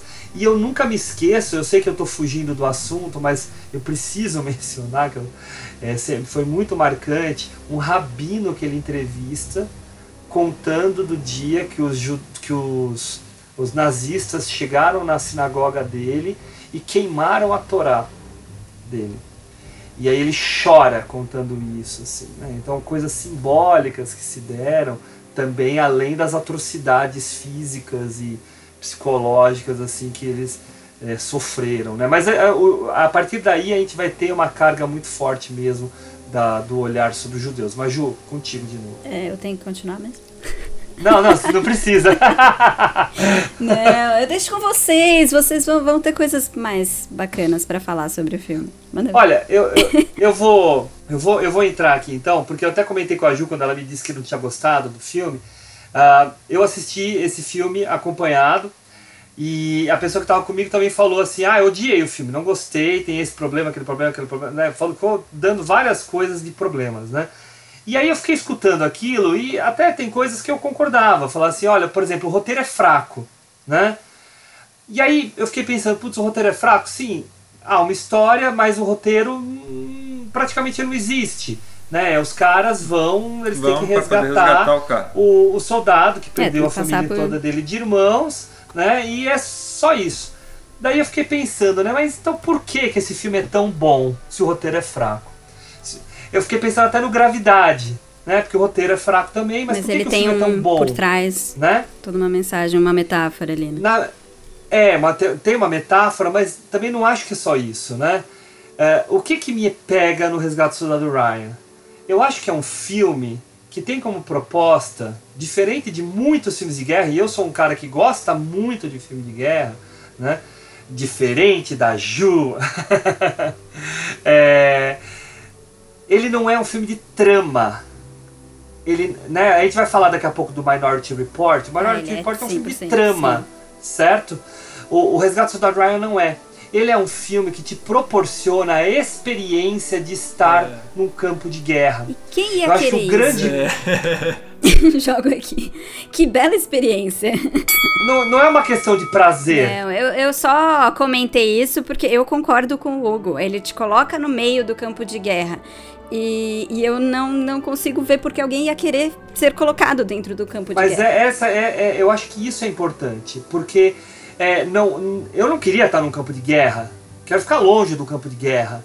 Eu acho que ele nos proporciona a experiência de estar num campo de guerra, e claro, aqueles 30 minutos iniciais mostram muito isso, mas acho que o resto também, para te mostrar o horror da guerra, para te fazer sentir a, a, a incerteza da guerra. Assim, a, qual é a primeira coisa que passa pela nossa cabeça quando a gente vê aqueles 30 minutos iniciais? Quero desligar a televisão. Para você sobreviver àquele momento, não é uma questão de habilidade, é uma questão de sorte. é uma questão total. de sorte. Sim, Você é só sobrevive àquilo porque Deus disse você não vai tomar uma bala na cabeça aqui. Porque era uma chuva para tudo que era lado, as pessoas explodindo para tudo que era lado. E você fica pensando assim, cara, o que está acontecendo aqui, aqui nesse momento que vai permitir que eu sobreviva? Sorte. O 1917, que veio muito tempo depois, né, 20 anos depois, ele traz a mesma coisa. Você só sobrevive pela sorte. Então, o, o- Spielberg faz, e eu acho que é um pouco, eu acho que é um pouco exagerado o que eu vou falar, mas eu quero arriscar essa fala aqui, é dizer para vocês que é um filme antibélico quando ele faz esse filme de guerra. Porque ele É. fala assim, gente, olha como é irracional.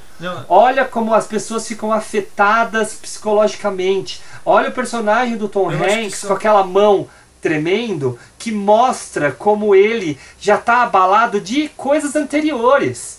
Né? Aquilo lá é o final da guerra, é o último ano. Sim. E, e posso colocar. É. Não, eh, colocar uma coisa que reforça isso, também acho que ele é um filme antibélico, apesar de exaltar um pouco aquela imagem do veterano e tudo mais. Tá, também tem isso.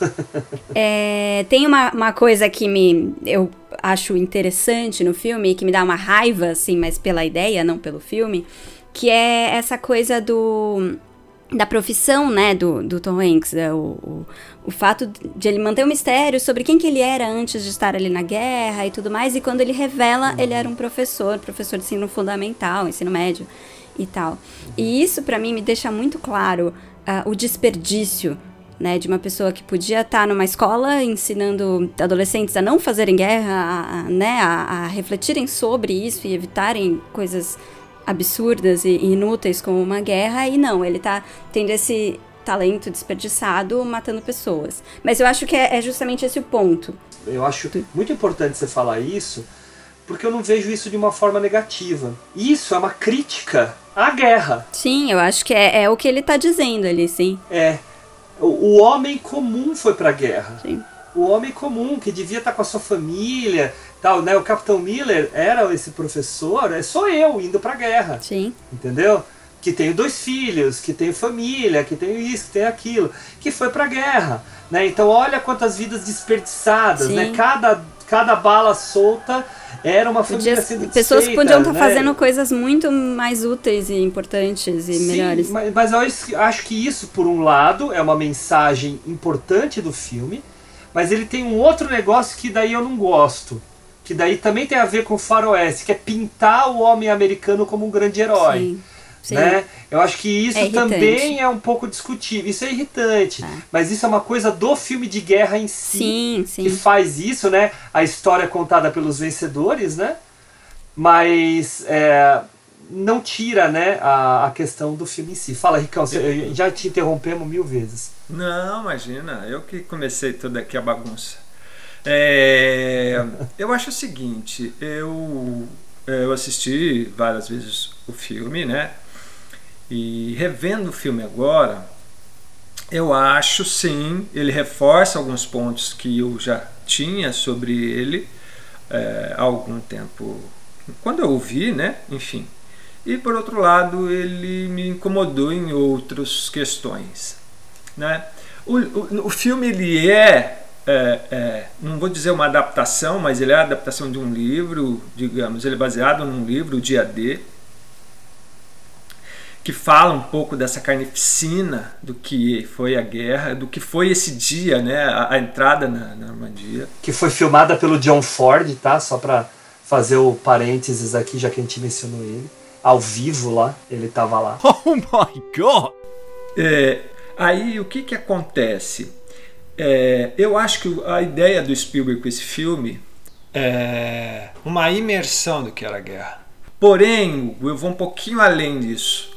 A preocupação dele era muito mais ser um repórter de guerra do que exatamente uh, uma imersão nossa. Eu acho que ele funde essas duas coisas. Tem momentos, né? Momentos de cada coisa. Sim. É. Essa meia hora é justamente o que essas pessoas estavam sentindo ali. Jovens, pessoas que nunca tinham pego uma arma, ou se tinha pego, deu dois, três tiros, e que foi um. É aquilo que a gente viu. Tanto é que na história mesmo, né, é, é, foi o dia de maior baixa né, do, do, do, dos aliados. Né? E tem várias coisas que o Spielberg põe aí e que a gente pode comentar aqui no filme. Eu acho que tem essa questão da sorte, sim, não é só uma questão de tipo, olha, somos um grande grupo e tal.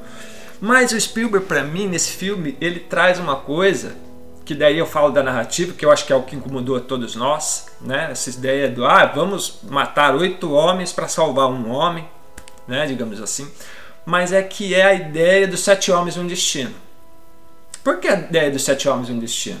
Ele já mostra esse grupo chegando na, na, na, desembarcando ali na praia, morrendo um monte de gente, e aí esse é o melhor grupo que vai se destacando ali, né, com sorte ou com habilidades, né, e consegue sair dali. E aí o cara fala: Olha, então é o seguinte, o comandante maior, você vai ter que resgatar esse cara.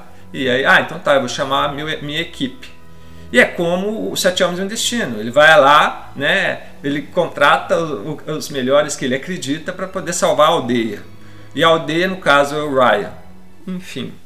Só que a preocupação dele, a técnica dele em nos colocar como repórter é justamente é um, é, é, é, ele põe uma câmera na mão porque ele faz um, um certo neorrealismo ali naquele começo aquela câmera na mão ele tem uma, uma preocupação com a edição de som né que é muito grande e ele traz uma coisa nova novamente aí falando né ele traz uma coisa nova é, já tinha uma, em outro filme mas não da forma como ele trouxe que é o espirrar de sangue na tela o sangue espirra na lente da câmera. Você vê, é, ele, ele, ele, põe isso.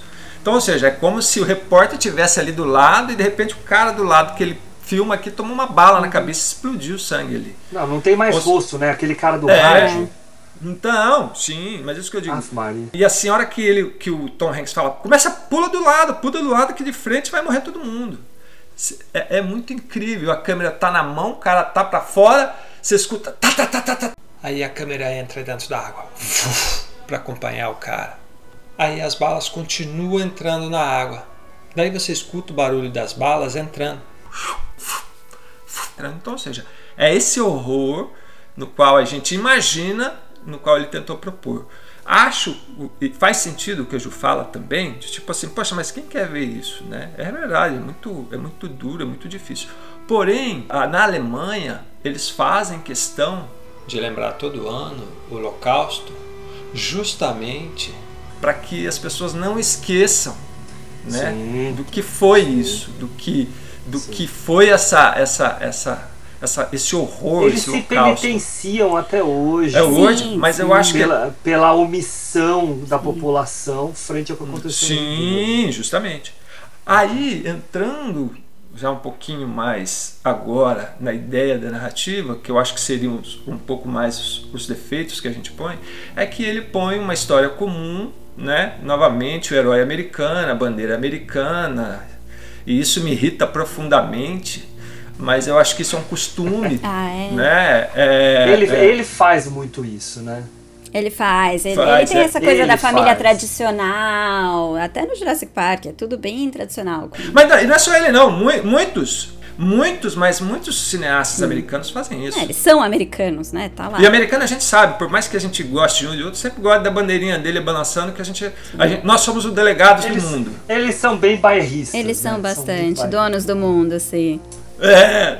Enfim, outra coisa que eu queria dizer aqui, existiu sim uma família que, uma, que perdeu cinco filhos, família Sullivan, que eu dei uma pesquisada, que perdeu cinco filhos na guerra. Mas é insano e é interessante porque assim, como ele traz esses pontos dentro do filme, em momentos, como a gente comentou em outros episódios, de quando ele quebra, ele traz uh, momentos do cotidiano, de uma conversa, de uma risada. Isso, isso ele sempre né? faz, é sempre muito Ele bom. faz, e isso ele faz muito bem. Ele, aí ele fa- porque ele fazendo isso, ele faz com que a gente se envolva com os personagens. Inclusive, que a gente comece é. a criar empatia. Sim, inclusive E é, isso é interessante é, dentro da Tem até narrativa. uma cena que é ele usa bem isso, assim, uma cena banal para contar a- toda a premissa da história, só que não pela perspectiva de um soldado, mas sim pela a datilógrafa lá.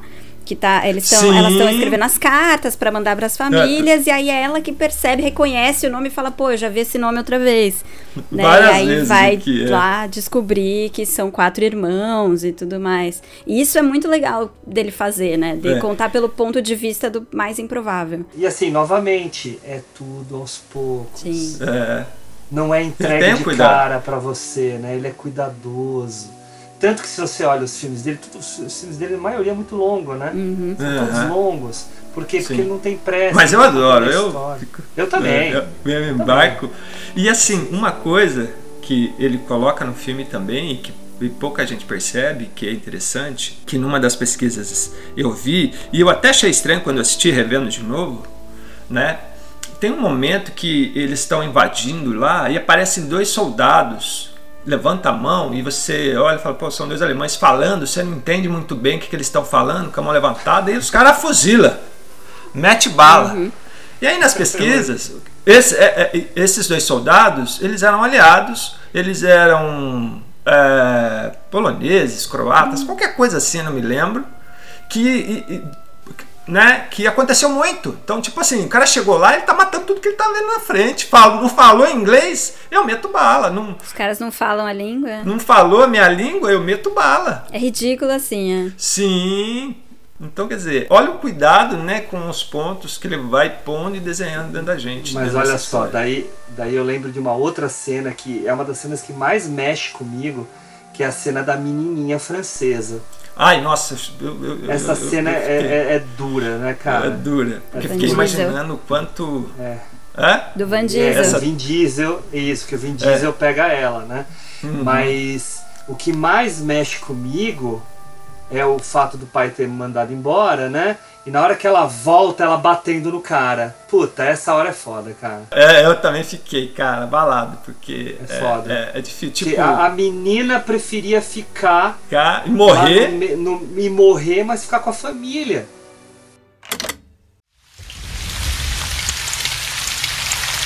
We got him.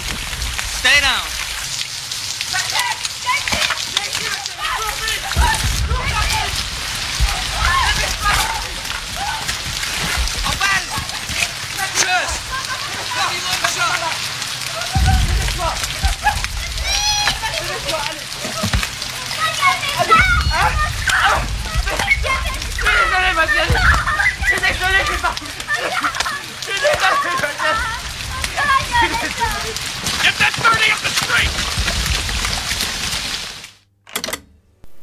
E olha aí, aí eu volto a falar pra você. Esse é um detalhe que ele põe e que a gente re- remete tudo o que a gente vem falando dele. Como ele, essa questão do filho, pai, tá impregnada todos. nele, né? E- Ele não aceitou o pai dele ter, ter digamos assim, abandonado eles. Sido ausente. É. É, é, é a melhor palavra, é verdade. Ausente pelo trabalho. Ele não aceitou isso. Isso, ele- isso é um trauma muito grande para ele. Que hoje, claro, né? Ele fala abertamente que ele se reconciliou com o pai dele, enfim.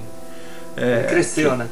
É. Mas a, a- Então esse negócio da, da menininha também remete a uma outra coisa, né? Que no início da guerra, na verdade antes da guerra, a quantidade de famílias judaicas que mandaram seus filhos para fora da Alemanha para serem criados por outras famílias, porque sabiam que a coisa estava pegando lá para os judeus depois da ascensão do Hitler, né?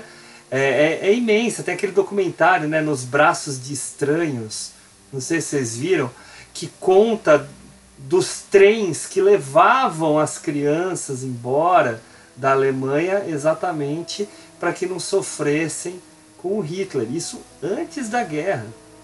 né? Então, olha a quantidade de família que se desfez. E aí, isso aqui é só mais uma das quantas famílias É, eu só vou desfeitas. comentar os, os pontos ruins que eu acho do filme, que é justamente ah, Tom Hanks, Salvador da Pátria, e, enfim, Uhum. aquele final que tipo, ai, é, ele morreu, que aí ele quer fazer pensar que é o Tom Hanks está olhando ali os soldados amigos, mas na realidade é o, é o ah, e assim me incomodou muito hoje, eu vendo aquele final, Ryan falando para a esposa. Ele perguntou, me fale se eu sou É, um bem cara piegas, Sou né? catigno. É É, muita. é- é- é- é- isso, isso, isso ficou muito. Forçado. é, além de eu não gostar, de achar meio é, é, brega, digamos assim, é, é uma covardia muito grande. É uma covardia muito grande de quem faz o ato de ajuda. Porque você jogar a responsabilidade Sim. de uma decisão sua Sobre naquele que não te pediu nada. Sim, Né? também achei. É, então isso é isso isso me incomodou muito assim. Eu acho até que foi isso que me fez desgostar do filme quando eu vi a primeira vez aqui tentando resgatar, o- é, sabe? Agora, era, é- era agora- essa cena do que seria o atual, né? A cena É. do cemitério É. que me incomoda. assim. É, é.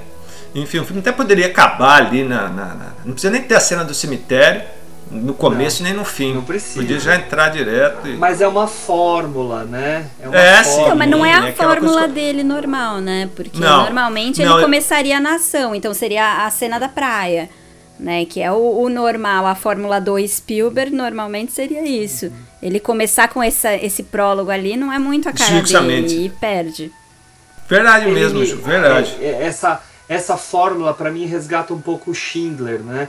Que começa com aquela cena dos caras acendendo né, o, o castiçal e rezando. Mas eu acho que é diferente, Esse- né? É, Não, é diferente claro que é diferente. É diferente é. porque são situações diferentes, mas é o É, mas não e vinda no tempo pra dar uma amarrada. Não, É. não funciona porque é brega. É, É, breguíssimo. é. Agora, Primeira tentativa. agora, na lista de Schindler Mas eu não acho... estraga o filme. Não, estraga não. o filme. Eu, eu acho assim, o que me fez é, ver o filme é o, é o poderio dele, narrativo e, e decupagem. É, esse homem é um. Não, é incrível. Esse homem não tem igual. Cara, os cortes. É, A cena do tanque, a cena do tanque é muito impressionante.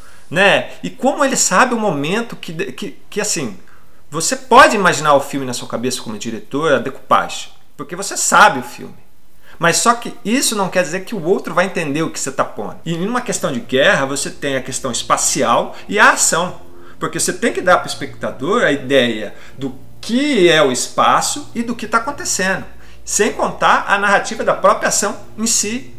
E o cara faz isso magistralmente. né? O que é aquela cena da morte do judeu brigando com o alemão? Cara, essa cena não sai da minha cabeça desde o primeiro dia que eu assisti. É, ela, é- ela, ela é terrível, cara. Ela é terrível, ela é cruel, acho que é uma das mais. É, é pior do que mostrar as tripas, porque É. aquilo é de uma crueldade. Você fica na expectativa que vai chegar, né? É, e o que mais me incomoda não é a morte em si, é o cara ficar pra ele. Cara do céu! É isso, isso mesmo. E ele fala: não, não, não, por favor, não, não, não, peraí, peraí, peraí. Né? É muito terrível, cara. É terrível, cara. Frau, du hast keine Chance. Lass es uns beenden. Was, stop, was, stop. Lass mich! Lass mich! Stop! Stop! No, no, no. Es ist einfacher für dich. Viel einfacher. Du wirst sehen, es ist gleich vorbei. Oh.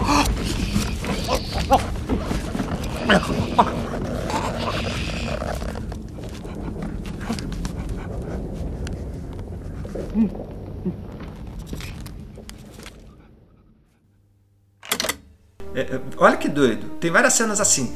Você tá trucidando o outro, o outro tá trucidando você, de repente o outro se entrega, seja americano ou seja alemão. Ele levanta a mão. Aí levanta a mão, o outro vai lá e fuzila, não quer nem saber, porque já chegou num nível de loucura a guerra, que é isso que ele mostra. Enfim.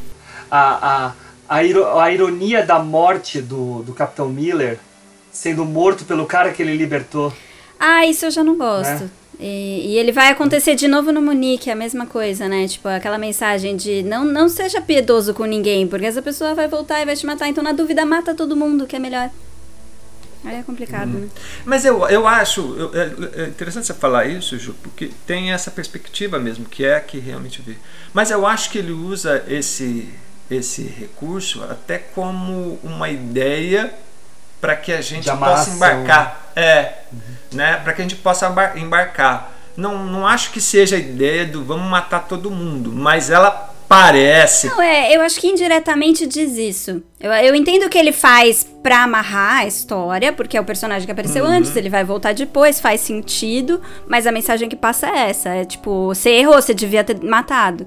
Né? E aí. É, é, é, por isso que eu concordo com você. Nesse sentido, ela vai passar isso mesmo. Se você só vê ela na forma conceitual, ela vai passar essa mensagem que, tipo, vamos se matar, né? Enfim. Maravilha, minha gente. Depois do resgate do soldado Ryan, ele faz o AI, inteligência artificial, que muita gente diz, né, que ele herdou do Kubrick, o que não é verdade, tá? Não é verdade. Ah, ele não herdou, mas ele assumiu o projeto que era do Kubrick. Não. Ah, O que a gente encontra muita gente falando, e eu posso estar errado, tá? Porque sempre pode estar errado. Mas era que o Kubrick e o Spielberg conversavam muito sobre o projeto, mas e que o Kubrick desde o início queria que quem dirigisse fosse o Spielberg com ele produzindo. Porque ele achava que Isso. o filme era a cara do Spielberg e não dele. Sim, Hugo. A história que eu conheço também é essa, né? Inclusive, o Spielberg mantinha muito contato com a mulher do, Do Kubrick. do Kubrick. Com a Christi- Christine. né? Eu, eu tenho uma- um autógrafo dela aqui. Oh my god! Ah, para! Da exposição do Kubrick. Você tá brincando. Remember Stanley. Ah, que raiva. Não dá pra ler nada, porque tá ao contrário, mas tá aqui, Christiane Kubrick. Não, deu pra ler sim. Olha, Ju, você esteve a um passo do Kubrick, a uma pessoa do Kubrick. É uma pessoa do Kubrick. Brincadeira, hein, Ju? Fraco não. Genial. Pra mim, um Genial. dos maiores cineastas da história. Brincadeira. Ah, mestre. Não, maravilhoso. Um dia, um dia vai ser tema aqui também. Um dia vai Vai. ser. Ah, é o próximo que a gente vai gravar. É, um dos próximos que a gente vai gravar vai ter um filme, mas a gente pode um dia fazer o Olhares do Kubrick. Ah, sim. Sim, ah, não, vai ter que ter. Ele né? como um todo não é tão difícil, não são muitos filmes. É, dá pra fazer quase todo. Dá pra fazer tudo, né? Depois do AI, ele já faz o Minority Report, que é o nosso terceiro filme de hoje. Vou agora pedir pro Henrique começar aqui falando um pouquinho desse filme, até mesmo porque ele me confidenciou algumas coisas que eu vou deixar ele falar pra vocês. É legal. Eu vou falar que sim, de todos os filmes que eu assisti, esse filme é o que mais cresceu para mim. Porque pelo momento que a gente está vivendo, né, é óbvio que tem alguns problemas, é, mas isso não tira ah, novamente aqui a genialidade desse diretor em construir uma história, né? Todo mundo sabe que é uma adaptação do conto do Philip K. Dick, Tô com ele aqui, inclusive. né? É, é, é isso aí, é isso mesmo. Livro com realidades Que- adaptadas. Da... É, que é um, um, um escritor genial, né? Não, a Ju vai ter mais domínio para falar dele ou sobre ficção do que eu, mas é, é, é, como adaptar uma história difícil dessa não é fácil, né? Não é Sim, fácil. sim, ela- Novamente, volto a falar aqui, é um conto difícil e eu acho que vi muita semelhança em muitos pontos com a chegada, por exemplo, que, que depois que eu assisti a chegada não lembrei da, da, do Minority Report em relação a isso, mas revendo agora para o nosso episódio, achei que é muito interessante isso, né? É, essas, esses pontos, né, que o filme levanta e dizer que, que a, a, como o Spielberg ele, ele sempre está querendo trazer algo novo, fazer algo novo para que a gente possa embarcar nas histórias, né? E Minority Report é um filme, digamos, de suspense e policial ao mesmo tempo, com uma história muito bem desenhada, mas em alguns momentos eu acho muito mais o fim, né? É, pela dificuldade do que é a história, que ele começa a, a colocar as explicações na boca das pessoas, né? Enfim, isso me incomoda um pouco. Mas é uma história que, eh, que realmente você fala, puxa, o cara é um gênio em fazer. Né? E por que, que eu digo isso? Porque é, esse conto é, é, é a ideia de você trabalhar a questão do livre-arbítrio, do determinismo, da ideia de que o futuro ele já é pré-determinado, né?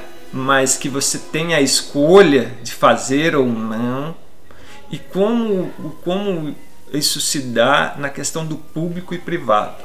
Mas eu vou chamar a atenção mais pelos pontos que me fizeram o filme crescer. Ah, os personagens mais é, problemáticos eles têm resfriado, né? A gente está vivendo uma pandemia e não sei se vocês se lembram, o, o, o Lamer ele começa o filme falando do resfriado.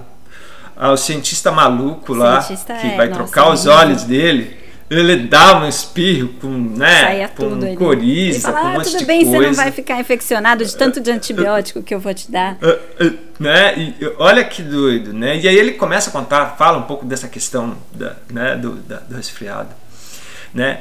Outro ponto que nos, que nos traz é a questão do consumismo, né? De como isso vai deteriorando a, a, a, a sociedade como, como um todo. E é, eu vou dizer um pouco pela experiência da publicidade o quanto isso é, é, determina esteticamente uh, uh, os filmes dali para frente. A ideia das telas, a ideia de você não ter algo físico, de você ter projeções, de você fazer arrastar para lá, arrastar para todos, vários filmes é, depois dele fizeram isso, vários filmes, né? Então ele incorpora essa essa essa questão né? de como mostrar esse futuro, de como ser um futuro que dialoga é, com, com, com, o presente, mas que traga a ideia de futuro. Isso Eu é acho muito... até que o AI, o AI já fazia isso um pouco, né? Sim, mas ele não faz como o Minority Report, ele fazia só. Não, é diferente. Não, para o Minority, o, o Spielberg fez um dossiê sobre o futuro, ele criou todo esse universo antes de, de fazer o filme. É, justamente. E, e isso faz com que, que, que fale, poxa, como dialoga muito com o que está acontecendo hoje em dia, né? Do que é a questão né, é, real mesmo, de coisas, de tela, da gente tocar, da gente não ter material é, sensível. E a outra coisa que é a questão das câmeras na rua, fazendo uma leitura da retina. É, e aí você entra dentro do que está no, no, no, livro, que é a questão do público privado, até que ponto né, eu, eu sou monitorado e até que ponto eu, eu tenho a minha privacidade. Olha como, é, como, como o filme é rico, né? Estamos tá falando de 2002, né, gente? São 19 anos que se passaram, né, gente? Sim. Hum, é, é, é, olha só, então já falei bastante, mas eu quis falar um pouco mais dessas questões que me chamaram a atenção. Sim. Né? Mas a gente pode adentrar aí agora dentro da narrativa, enfim. Não, mas é, é um filme muito influente mesmo com o visual, com as tecnologias. Mas eu tava pesquisando um pouco e o Spielberg ele fala claramente que ele queria isso. Ele tinha essa intenção de fazer um futuro plausível.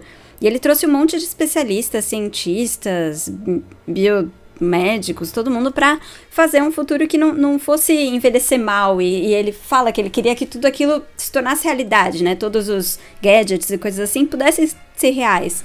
Né? Então eles criaram são, esse né? dossiê, até desde a da política, sociedade, tecnologia, para fazer um futuro que, que tivesse um diálogo com, com o presente, com a realidade. Mas queria tra é, trazer um pouquinho assim sobre o Philip K. Dick, porque ele foi parte do meu mestrado, né? Então eu li bastante aqui. Mas é, é engraçado como o Minority Report, de tantas adaptações do Philip K. Dick, ela é para mim a que mais traz uma uma ideia do universo dele, porque o Philip K. Dick, quando você começa a ler os contos dele, ele tem um certo universo ficcional próprio que a gente dificilmente uhum. vê nas adaptações, mas no Minority tem, que é um universo que você tem mutantes, você tem pessoas com certos poderes psíquicos especiais, e ele vai trazer isso em vários contos iguais. Então, todos se passando no mesmo contexto. Tanto que o, o Minority, ele foi pensado como uma sequência pro Total Recall, pro... esqueci o nome. O Vingador, Vingador do, Futuro. do Futuro. Que também é uma adaptação de Philip K. Dick e tal, de um outro conto dele. Mas, e no final acabou saindo depois e, e tem uma história independente. Mas ele traz esses personagens com certos poderes psíquicos, que aí ele conta que é né, consequência das drogas, dos pais e tudo mais, que são os precogs. Que eles têm esse poder de adivinhar e de ver o futuro e tal. E eu fico porque que ele tem muito disso nos contos dele. E, e, ele também tem muito essa crítica ao consumismo que você falou, assim, é uma coisa muito da época, né, anos 60, Estados Unidos, aquele boom de consumo, o, o Sim. Android... É, o, o, sonho americano, né? Sim. Que é a classe média. Ele vai pegar o, o boom do consumo ali que... O sonho americano, e ele vai criticar isso demais, né? No, no Android Sonho com Ovelhas Elétricas, que vai da origem ao Blade Runner, ele pega muito disso.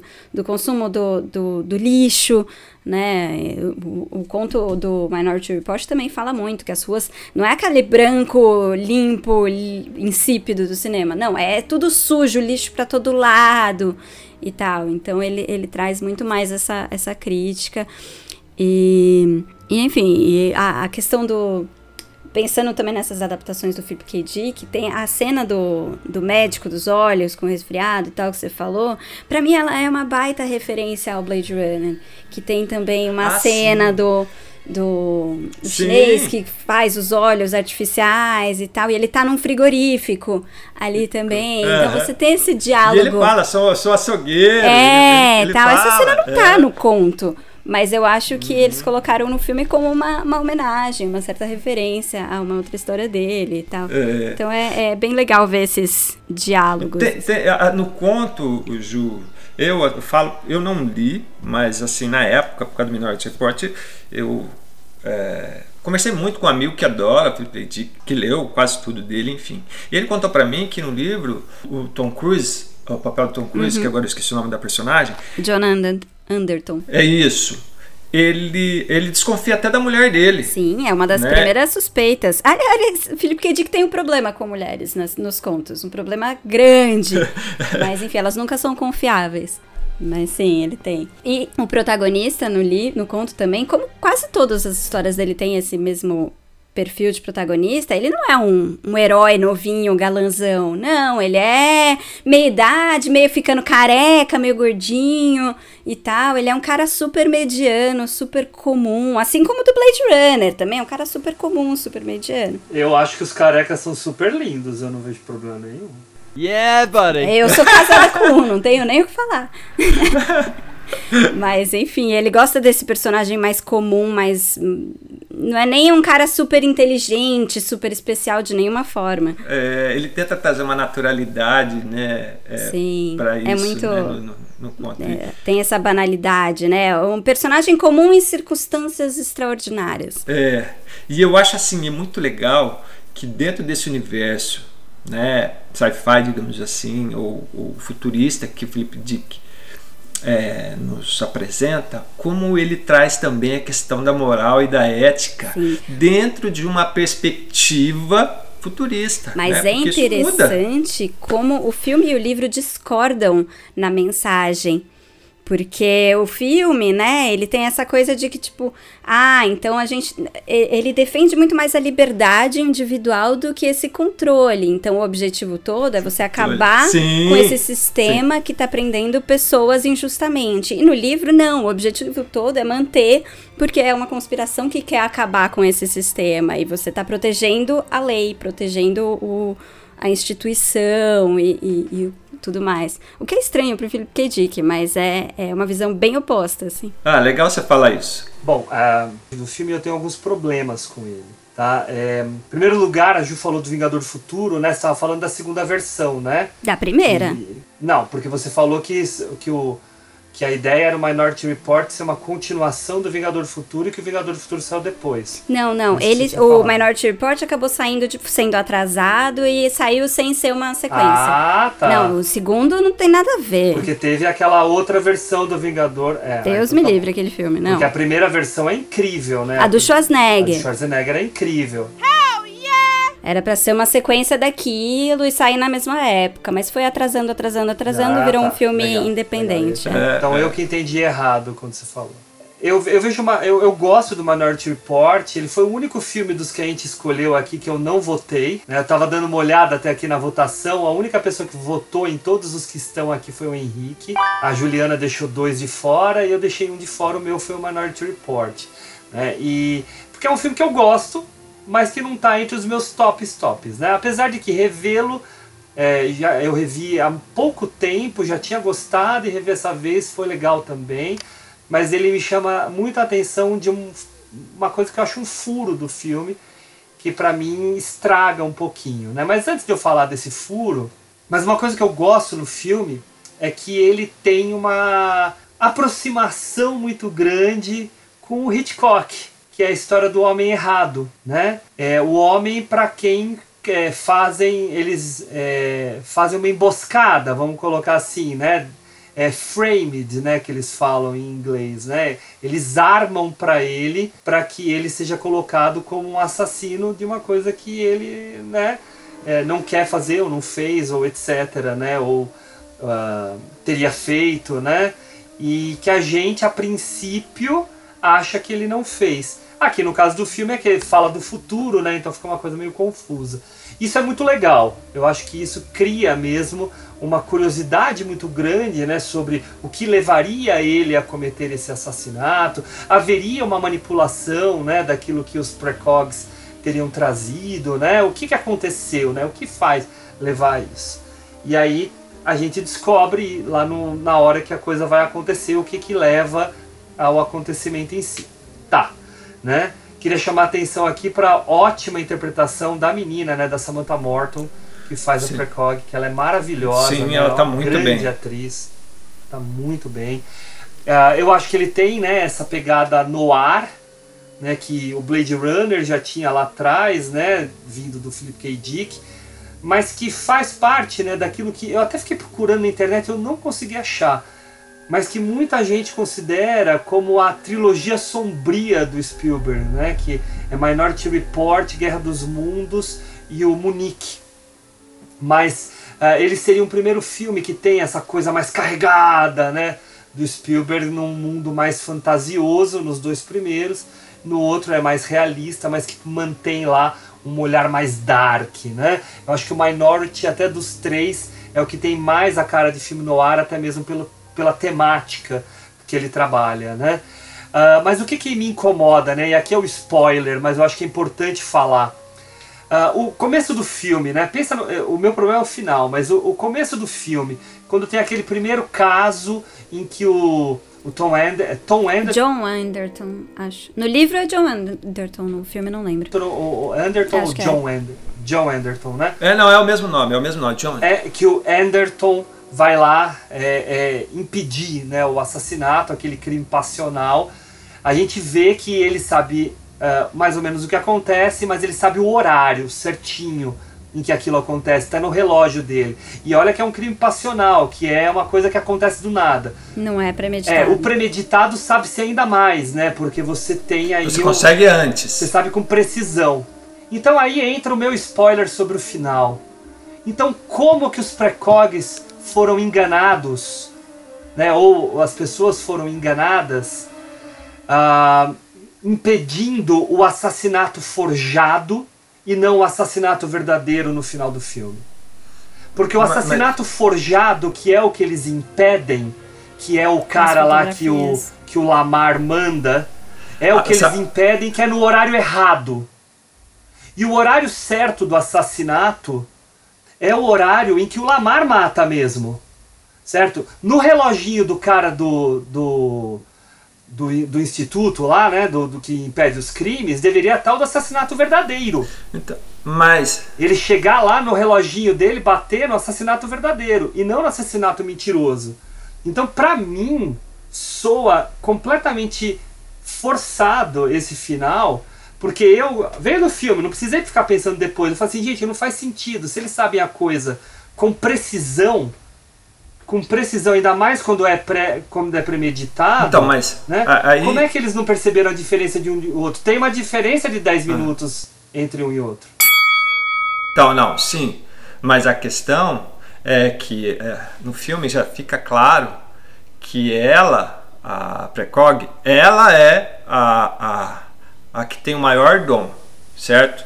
Os outros dois, os outros dois, eles só conseguem é, junto com ela, né, realmente chegarem à, à, à ideia do futuro.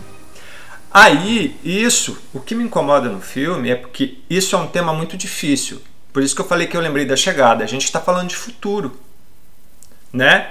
Por isso que eu digo na questão do livre-arbítrio e da, da, e da questão determinista. Porque se eu digo que o futuro ele é determinado, que aquilo vai acontecer, a- o meu livre-arbítrio ele vai ou não influenciar no futuro. E se é, é como Mas- se eu, Mas não, não é isso. Não é, não é isso que eu tô falando. eu sei que não é isso, mas eu estou só explicando isso para te mostrar o porquê que eu acho que, que faz sentido da forma que ficou. Então, ou seja, a decisão do livre-arbítrio ela é superior ao determinismo. Isso fica claro no filme, né? até pelo desfecho final, que eu não gosto muito, porque eu acho tudo muito, muito explicado. Ele consegue levar a gente a uma ideia, né? É, e depois no fim ele explica tudo muito rápido. Isso, Hugo, ele fala que qual é o álibi do Alimer para poder cometer o assassinato, para poder salvar aí o, o- o- todo o sistema? É os ecos, ou seja, são os ecos onde os três se, se, se fazem.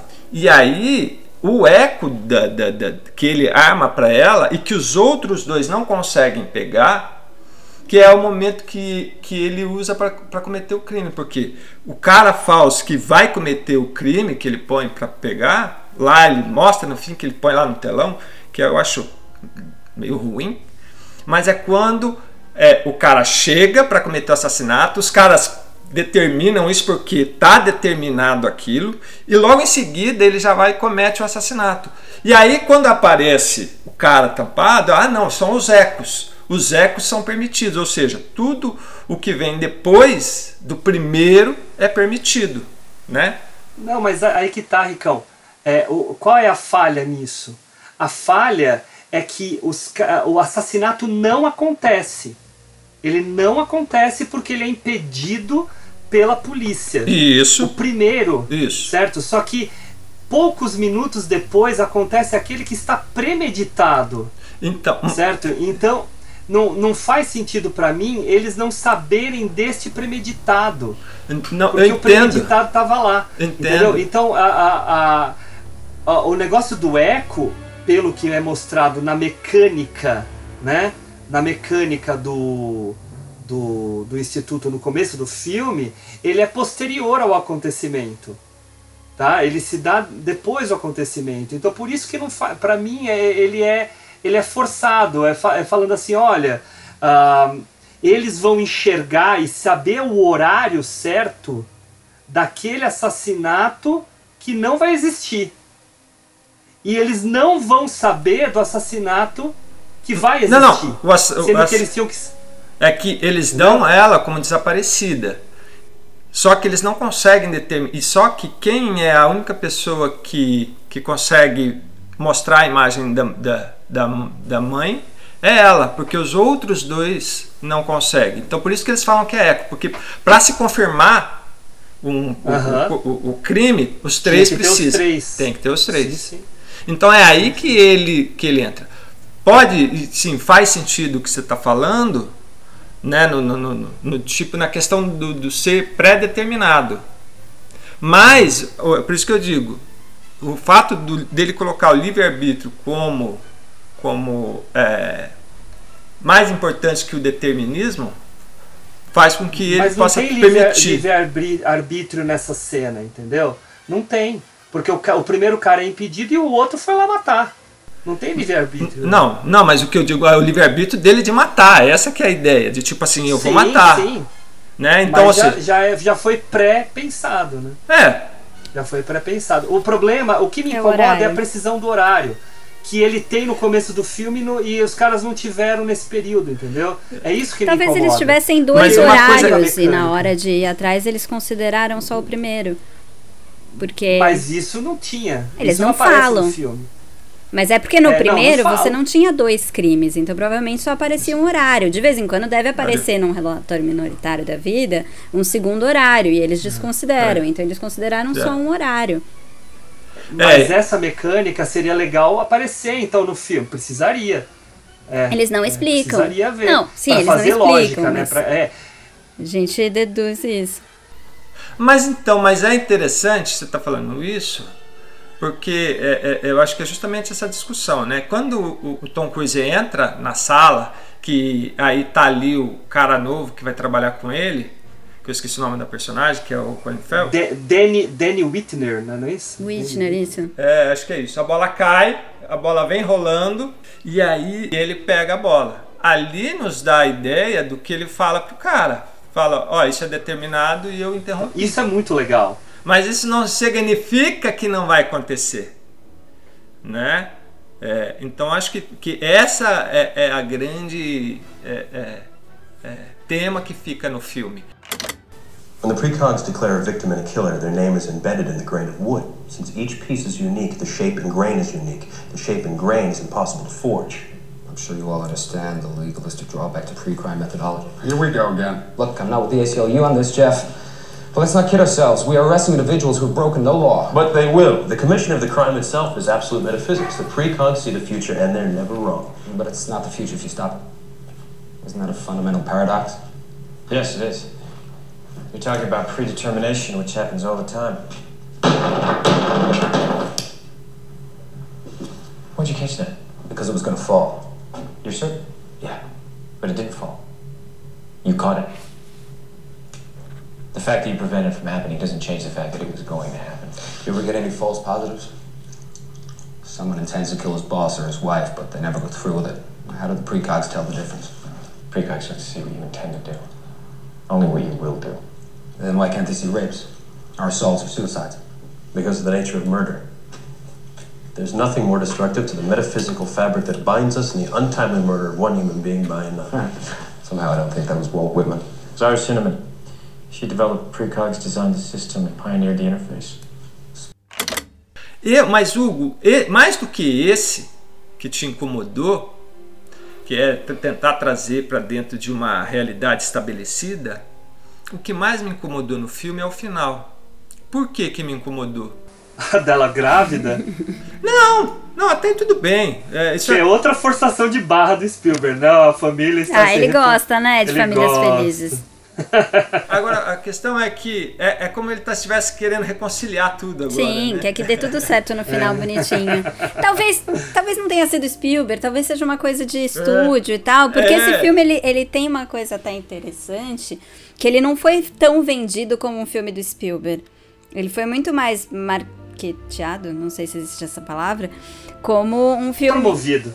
Promovido como um filme do Tom Cruise, porque o, o Inteligência Ah. Artificial não tinha feito tanto sucesso. Então eles estavam meio com receio de promover um Spielberg de ficção científica como o novo filme de Spielberg. Então talvez tenha tido algumas influências de fora aí de final feliz, vamos fazer esse filme dar mais certo com o público, esse tipo de coisa pra dar uma força. E é, sendo um filme do Tom Cruise, também tem uns padrões de Tom Cruise ali. De final feliz e tudo mais, eu acho. Eu acho difícil, porque a produtora é dele, né? A produtora é do homem, né? Ah, mas mesmo assim, É a escolha dele, tudo bem, o livre-arbítrio dele. É, mas o que mais me incomodou na, no, no filme é a cena que a hora que ele tá conversando com a esposa ali na, na praia ali, e aí ele levanta a cabeça e ah, agora eu sei o que, que aconteceu. É, sim. E isso pra mim é uma forçação de barra, né? É, isso pra mim é você forçar a barra do tipo, ah, vamos Fazer avançar a trama, né? resolver Sim. o filme. E aí, É. e aí ele cria um, um- um- dois plot twist ali, digamos, né? Ah, É. não, agora o cara vai, vai prender ele, daí a esposa. Então aí, por isso que eu digo, ele vai muito bem no filme, porque o tema é difícil. Eu não li o livro, a Ju leu e eu acho que ela, ela comentou algumas coisas do livro, né? Eu acho que, o- livro deve ser mais denso, não é tão Ele é um conto, né? Então ele é menorzinho, ele também é muito policial, aventura e tal, mas ele tem umas soluções melhores, assim, pra esse final, para as diferenças entre as versões. E é a mesma coisa? É o mesmo final? ou Não, é diferente, assim, é, é um final que ah, mantém a ordem e mantém a, o pre-crime e tudo mais. E, e, você tem três versões diferentes ali de relatórios, porque cada um vai mudando de acordo com as decisões que ele vai tomando quando ele toma tem ciência dos relatórios. Então ele vai mostrando como o livre-arbítrio altera o futuro. É, então, justamente. Então cada um dos relatórios é diferente por conta do que ele decide fazer. Mas eu acho que ele é mais bem amarrado do que o filme. O filme, eu acho que os méritos dele estão muito mais na, na criação desse futuro, desse, futuro, desse visual, das é tecnologias. Atenção, é. é. o que chama mais atenção mesmo. É. Do que realmente na trama. Mas é um filme envolvente, é, é um bom filme. Não, um ele é, é, Ele é. Tanto que a gente está discutindo ele já faz um tempão e, e é. já tem filme para falar. Sim, a gente sabe. Ele tá entre os filmes bons. Então vamos, a, vamos aproveitar o gancho da Juliana e vamos passar para o próximo filme então. Para o próximo. Uh, depois do Minority Report, ele vem com o Prenda-me se for capaz, o Terminal, Guerra dos Mundos e aí vem Munique, 2005, né? Uh, posso eu começar dessa vez então? Claro. Manda ver. Eu gosto demais desse filme. Eu acho um filme muito bem construído. Ele tem uma coisa que eu aprecio muito no Spielberg, principalmente a partir da metade, a partir desse filme, a partir desse filme específico, que é um Spielberg mais das antigas. Você vê os filmes dele, parece que você está vendo um filme dos anos 70, um, um filme de espionagem dos anos 70, um filme policial dos anos 70, né? Você tem essa essa cara, eu, eu vejo muito isso também no Ponte dos Espiões, que eu estava até revendo ontem, que é um filme que eu só tinha visto uma vez, uso muito a, a, o prólogo né, nas minhas aulas, mas eu só tinha visto uma vez, daí resolvi ontem ver de novo e é um ótimo filme, mas parece que eu estou vendo mesmo um, um thriller de 2000 e de, um thriller dos anos 70 passado, né, sendo feito nos anos 2000 e pouco, né? Uh, o Munique é um filme que vendo esta vez agora, eu olhei ele de uma forma muito crítica quanto ao tema. Ah, eu acho que ele é muito pró-Israel. Muito, muito Sim, hoje em dia a gente tem uma e visão diferente, né? A, acho que... Isso, isso, a gente tem mesmo, né? A gente olha de forma muito, muito crítica, né? A, a, a atuação de Israel na Palestina e ela demoniza muito a, a, os palestinos, apesar de que tem momentos que ele discute isso também, tá? Que ele levanta também essa questão, tá? Mas eu acho que se a gente for colocar, né, como eles dizem, né, in the end of the day, ele fala, ele é muito para Israel, tá? Que é essa questão judaica mesmo que vocês já estavam comentando antes. Mas eu acho um filme assim como como narrativa, né, tirando o tema um pouquinho de lado, ele quase perfeito. Eu gosto demais porque ele consegue construir essa busca né, da morte de cada um dos elementos, formando essa equipe que vai ah, em busca desses caras, toda a rede, né, a rede de informação que eles utilizam e principalmente o protagonista. Né, eu acho que o protagonista que é que que tem que enfrentar os seus próprios demônios, né, que é também né, um pai de família, mas que tem consciência, né? ele não é uma simples máquina que aos poucos né, vai até mesmo se tornando essa máquina de matar, mas sempre olhando isso de uma forma muito crítica. Então, toda essa é, esse conjunto de coisas me faz um filme muito satisfatório como cinema mesmo, né? Você começa com todo o acontecimento em Munique, com tudo o que acontece lá aos, aos atletas, e daí depois você já pula para Israel e para tudo aquilo que eles vão fazer no meio da Europa e até às vezes caindo para o Líbano, sempre de uma forma muito dosada, né? E trazendo daí cada um dos personagens, são todos atores ótimos, né? Ah, magnífico. Com a sua especialidade para fazer. Nossa, eu gosto demais daquele.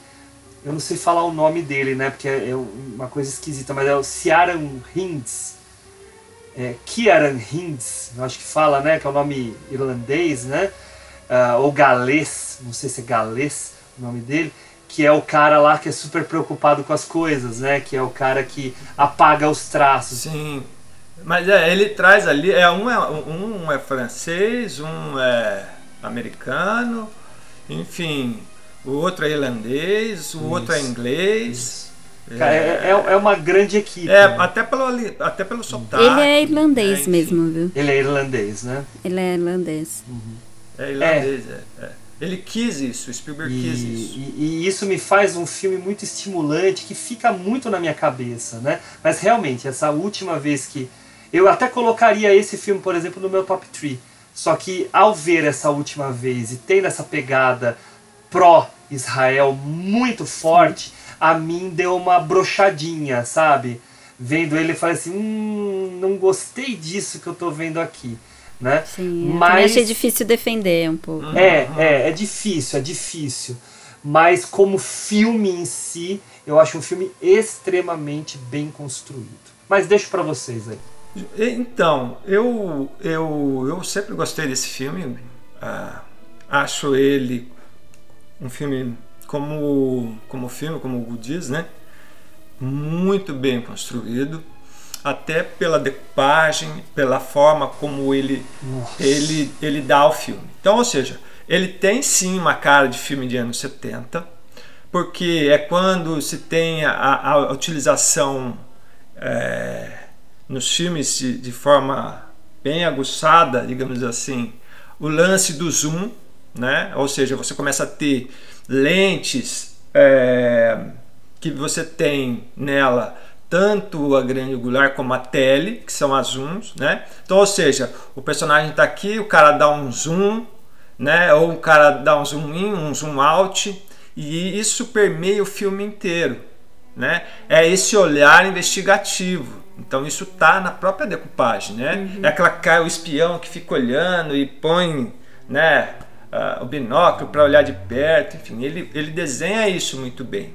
Sem contar a mise-en-scène que ele faz com a câmera, para não ter muito corte. Então, por- então, ou seja, é, é- é o personagem A passa. explosão do vai. hotel, Henrique, a explosão no hotel é muito É, bem não, feita. magnífico. É muito bem feita. Depois pegando É os quartos e tal. É, é isso que eu digo, o cuidado, a decupagem, o olhar técnico dele sempre é magnífico, não adianta. É muito difícil você ter um filme ruim dele nesse sentido.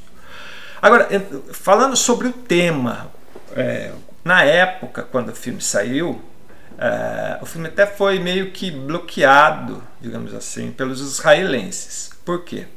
Porque os israelenses, principalmente Mossad, falou que ele deturpou né, a, a- a- essa visão ah, do, do que aconteceu. E eles falam que isso não aconteceu, mas que ah, um ex-agente da Mossad eh, escreveu um livro, entregou todo o ouro e todo mundo sabe que, que é isso. Eu acho, diferente de você, Hugo, eu acho que ele tentou é, mostrar os dois lados, mas ele não foi feliz em fazer isso, né? Até porque ele se preocupou tanto com a narrativa da história do personagem do Avner que eu, ah, isso é a minha impressão, tá? Que isso não ficou tão claro. Por que, que eu acho que ele tenta mostrar isso?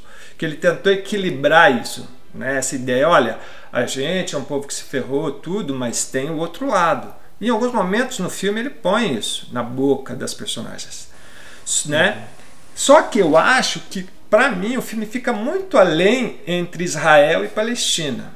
O filme vai, e eu acho que aí eu- é uma questão do roteirista, e o Spielberg fala que ter trabalhado com o roteirista e com, com a equipe que auxiliou fez ele aprender muito sobre a história dessa guerra aí entre palestino e Israel.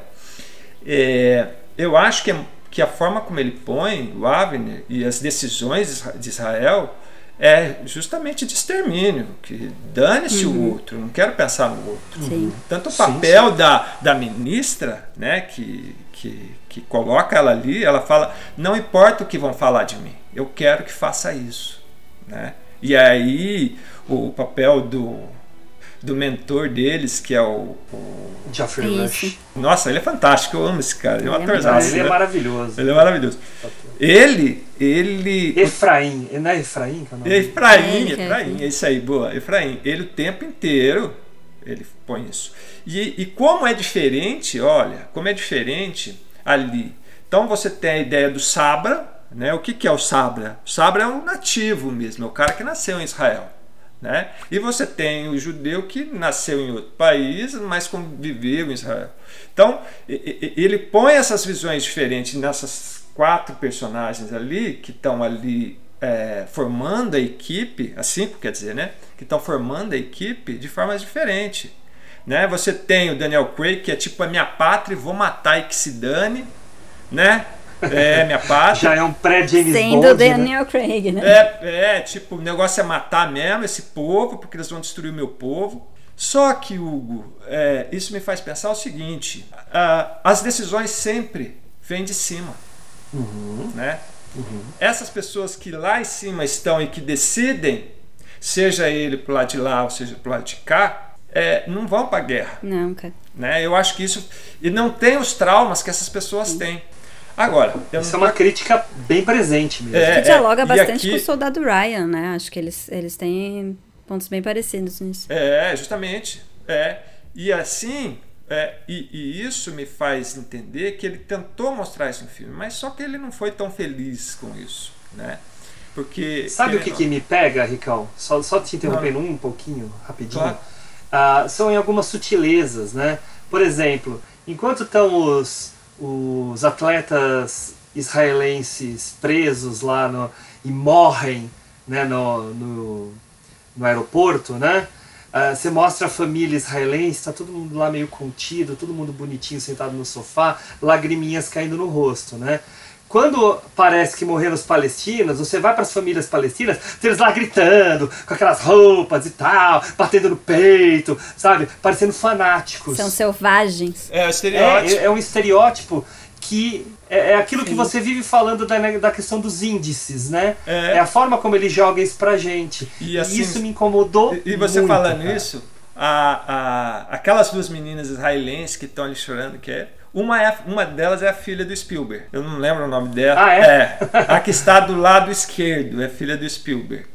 Enfim. Mas só terminando aqui o adendo do filme, falando sobre o tema em si, eu acho que o tema ele acaba sendo muito mais sobre essa questão, né? Dessas pessoas que, que, que topam ser a linha de frente pelas aqueles que mandam, né? E que nunca vai acabar. E que Sim. nisso o filme ele fala. E os substitutos? Meu, eu vou matar eles, eles vão matar eu, eu- nós e nós vamos, e isso vai continuar para sempre. Tanto é que Eterno. a discussão final no parque é, é, é muito marcante nesse sentido, né? Porque ali há uma transformação do personagem, né? O arco do Avner, né? Que é o Eric Bana é, é é muito claro, muito claro nesse sentido. Né? É um cara que não sabe muito bem, que ele, ele tem a ideia de que temos que temos um inimigo ali, e aí no decorrer do filme ele vai virando uma máquina de matar, mas ao mesmo tempo é, ele está sendo usado, e aí vão começar a perseguir ele, e ele começa a viver esse medo, né? começa a olhar tudo, enfim. Olha o, o grau, essa questão da espionagem, dos assassinatos, porque na realidade é isso, né? O espião tem permissão para matar, ele não tem lei. Sabe o que, o que né? mexeu? O certo era aprender. Sabe o que mexeu muito comigo? Eu vou falar uma última, falar uma última coisinha antes de passar pra Ju. Eu gosto muito daquela conversa na escada entre o Avner e o, e o soldado palestino lá, que, tá no, que estão no mesmo quarto que ele na Grécia, né?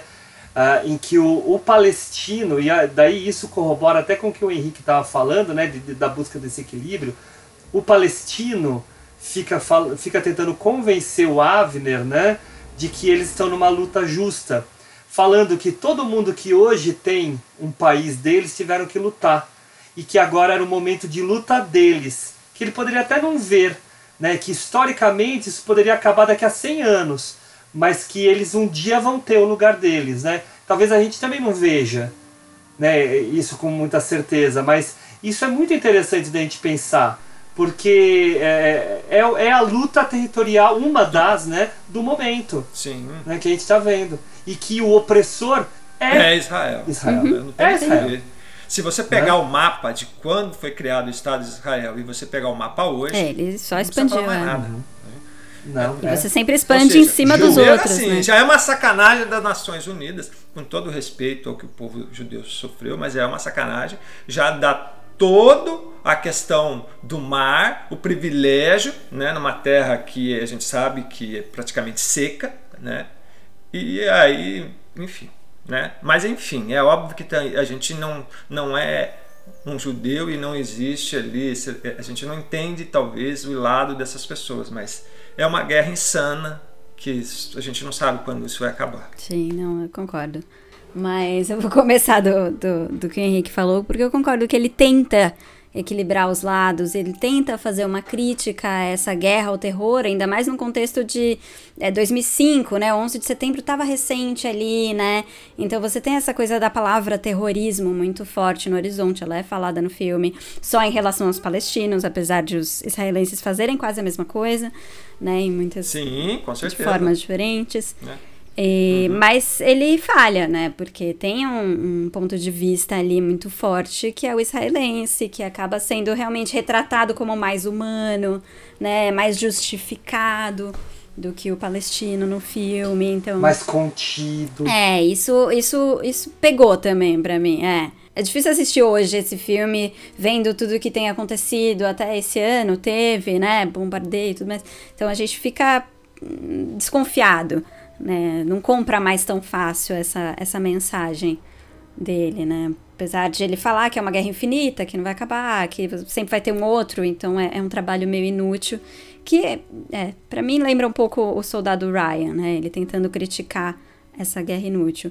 Mas é, eu queria destacar duas cenas que eu achei muito boas no filme. Apesar de eu achar o filme um pouco longo, um pouco cansativo, acho que ele podia ser mais enxugadinho. Tem duas cenas que eu gostei bastante. Uma é a cena do jantar, que me lembra até a do tubarão, que a gente comentou, né? Que eles vão falando de coisas mais pessoais, é uma cena que te aproxima dos personagens. E eles têm uma cena que é a primeira vez que eles vão se reunir como grupo, né? O grupo de extermínio, mas é um grupo. E eles mostram o seu lado mais humano, mais, mais banal, assim, né? Então, ah, um é vendedor de antiguidades e o outro é, ele faz brinquedos, e o outro ele faz, ah, eu só me preocupo e tal. E você, por que, que você é o líder? Ah, porque eu sei cozinhar. Né? Então, É. é, isso humaniza muito os personagens. Eu acho que é uma cena muito boa. It's strange, isn't it, to think of oneself as an assassin? Think of yourself as something else then. A soldier in a war. I mean, you know how to to shoot, to assassinate people, right? I, muzzles on the baby and all that. That's great. That's just fantastic. But I mean, you make dolls in a toy shop, and yeah, you shop for sofas, and you. I don't know what you do. Me? I worry. So why'd that make you team leader? Because he really knows how to cook a brisket.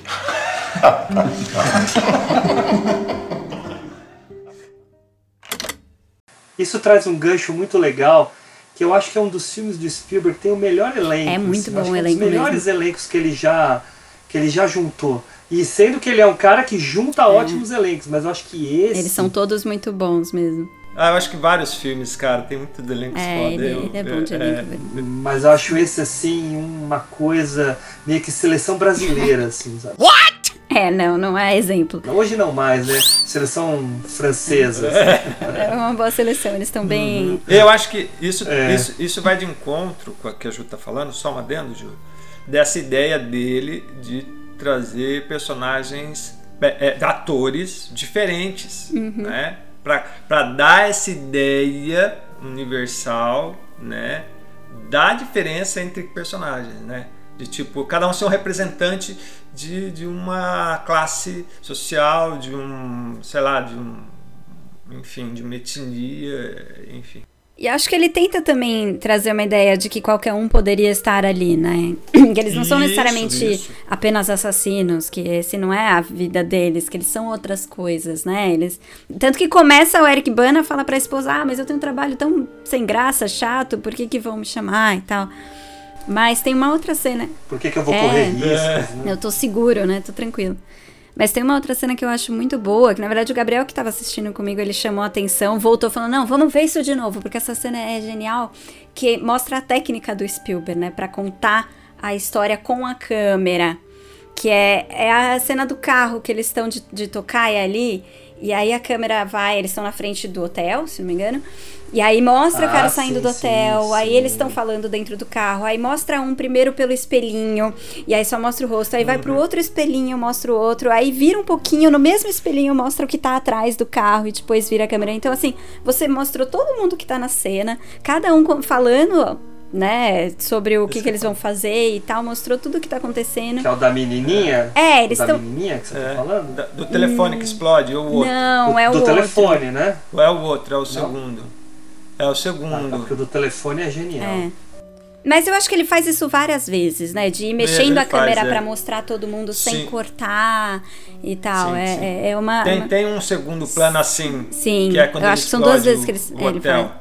Que é o segundo hotel, que é, que é o cara que ele tá do lado. É o grego, é, É o o grego. grego. É o grego, é o grego. Que eles estão olhando lá do carro. Eu acho que nessa cena ainda não explode, eles estão só olhando. Depois à tarde, à noite vão mostrar eles no mesmo lugar ainda. Eu acho que a gente, até, Ju, só rapidamente um parênteses, eu acho que é, é- é gritante a transformação nos filmes do Spielberg a partir do momento que o Kaminsky se torna o fotógrafo dele, né? Porque quando que o, o Kaminsky é um grande fotógrafo, né, premiado muitas vezes, e ele começa a trabalhar com o Spielberg, eu acho que a partir do Schindler. E eu acho que aquilo que já era bom no Spielberg Potencializou. ainda mais potencializa, cara. Acho que assim, eles são uma dupla é, almas gêmeas, almas gêmeas assim para trabalhar. Mas continua. Não, era Ju. isso. Eu só queria chamar a atenção para essa habilidade dele de ir contando a história com as imagens e com a- o ponto de vista da câmera e não só com os diálogos, que às vezes peca no Minority Report, né? Que você falou que eles narram demais e contam demais. Aí não, ele vai mostrando É tudo. muito né? expositivo. Uhum. Mas é, o o Spielberg, isso pra mim, ele é o melhor. É, eu não vejo nenhum diretor. Com habilidade, é sério, né? Se, se falar assim pra mim, qual é o melhor diretor com uma câmera pra contar e montar um quadro? Pra mim é o Spielberg, né? É, a gente pode entrar em outras questões, amo Kubrick, enfim, amo outros diretores, mas aí a gente começa a falar Sim, não é o único, né? Mas é o top. É o top. É sempre uma câmera mais narrativa, né? Ele não tá só mostrando uma cena bonita e criando um quadro, ele tá desenhando ali a coisa. É, ele vai desenhando, é, justamente. É um grande pintor. Eu só queria falar, Ju, que você comentou de cena bela. Eu acho que essas cenas que você falou, elas são maravilhosas mesmo. Mas tem uma cena que é uma cena que me marcou desde o primeiro dia que eu, que eu vi o filme até hoje. É uma cena que eu não esqueço. Tinha até esquecido algumas coisas do filme, dessa questão do zoom, né? Que eu acho que acho- foi lindo no filme. Mas é a cena quando ele já está cansado, quando ele já está sentindo que está sendo perseguido, que ele já perdeu a- a- o amigo que é o que faz as bombas e que ele está olhando para a cozinha, que era um simples desejo dele humano. Hum, sim. E ele tá ali esperando o francês para vir conversar com ele, né? E ele Ah, tá sim. meio dormindo, ele tá meio cansado já com tudo aquilo e aparece reflexo, né? reflexo do amigo que ele tinha acabado de perder. E aquilo como do tipo, meu, tá, vale a pena tudo isso, né? Qual é o sentido de tudo isso? Né? Porque é isso que eu acho que é que está por, por trás né, dessa história, é- essa, essa coisa maluca, né? Quem né, vai entender essa maluquice? E aí ele quer fugir daquilo, ele põe a mão no reflexo, né? E aí do tipo, pois cansado, é a hora que ele tira a mão, é o reflexo do francês chegando, falando com ele. Né? Do tipo, volta para a realidade, meu amigo. É muito linda É, essa cena. essa cena, é, eu acho, eu não sei porquê, porque é uma coisa simples, mas você fala assim, olha, é, é demais, né? O Spielberg é um cara que... Um, um comentário a respeito do Matia Kassovitz, né, que é o, o, o fazedor de bombas. Aham. Primeira, né? É. Ele é o namoradinho da Melipulan. Ah, Não esqueça. sabia que era familiar. Né? É verdade. Preciso rever. Vi É, uma vez só. filme. E, o, e, o, e a outra, ele é, na verdade, ele não é ator, ele é um diretor de cinema, né? Ele, Justamente. Né? Ele fez aquele filme O Ódio, Que é um filme filmaço. absurdo. Eu também né? acho muito bom. Puta filmado. E, e- e ele já tinha falado pro, pro, pros agentes dele, falou, olha, eu não vou mais atuar, eu não quero. Mas daí o Spielberg queria ele. Era o Aí, Spielberg, né? O agente ligou, olha, o Spielberg quer fazer. Ah, não, peraí, então já mudou. Aí volta, volta. Se o Spielberg me ligar, eu, tô, eu desligo agora a nossa gravação e vou Imagina. também, tá? Já vou avisando. Mas é isso, gente. Então, só pra, pra fechar então aqui sobre a, a carreira do Spielberg, depois do, do Munique, ele vai fazer o malfadado para muitos Indiana Jones e o Reino da Caveira de Cristal. Oh, Jesus. Eu acho horrível. que é muito ruim. Então, daí depois vem as aventuras de Tintin, que eu, Eu gosto, particularmente eu gosto. Eu gosto também, eu achei bacana. Uma, Que é o primeiro filme dele totalmente. Né, ou não? É. É, Tudo em 3D? digital. É, que é totalmente digi- digital. é. Uhum. Ah, di- digital e 3D, né?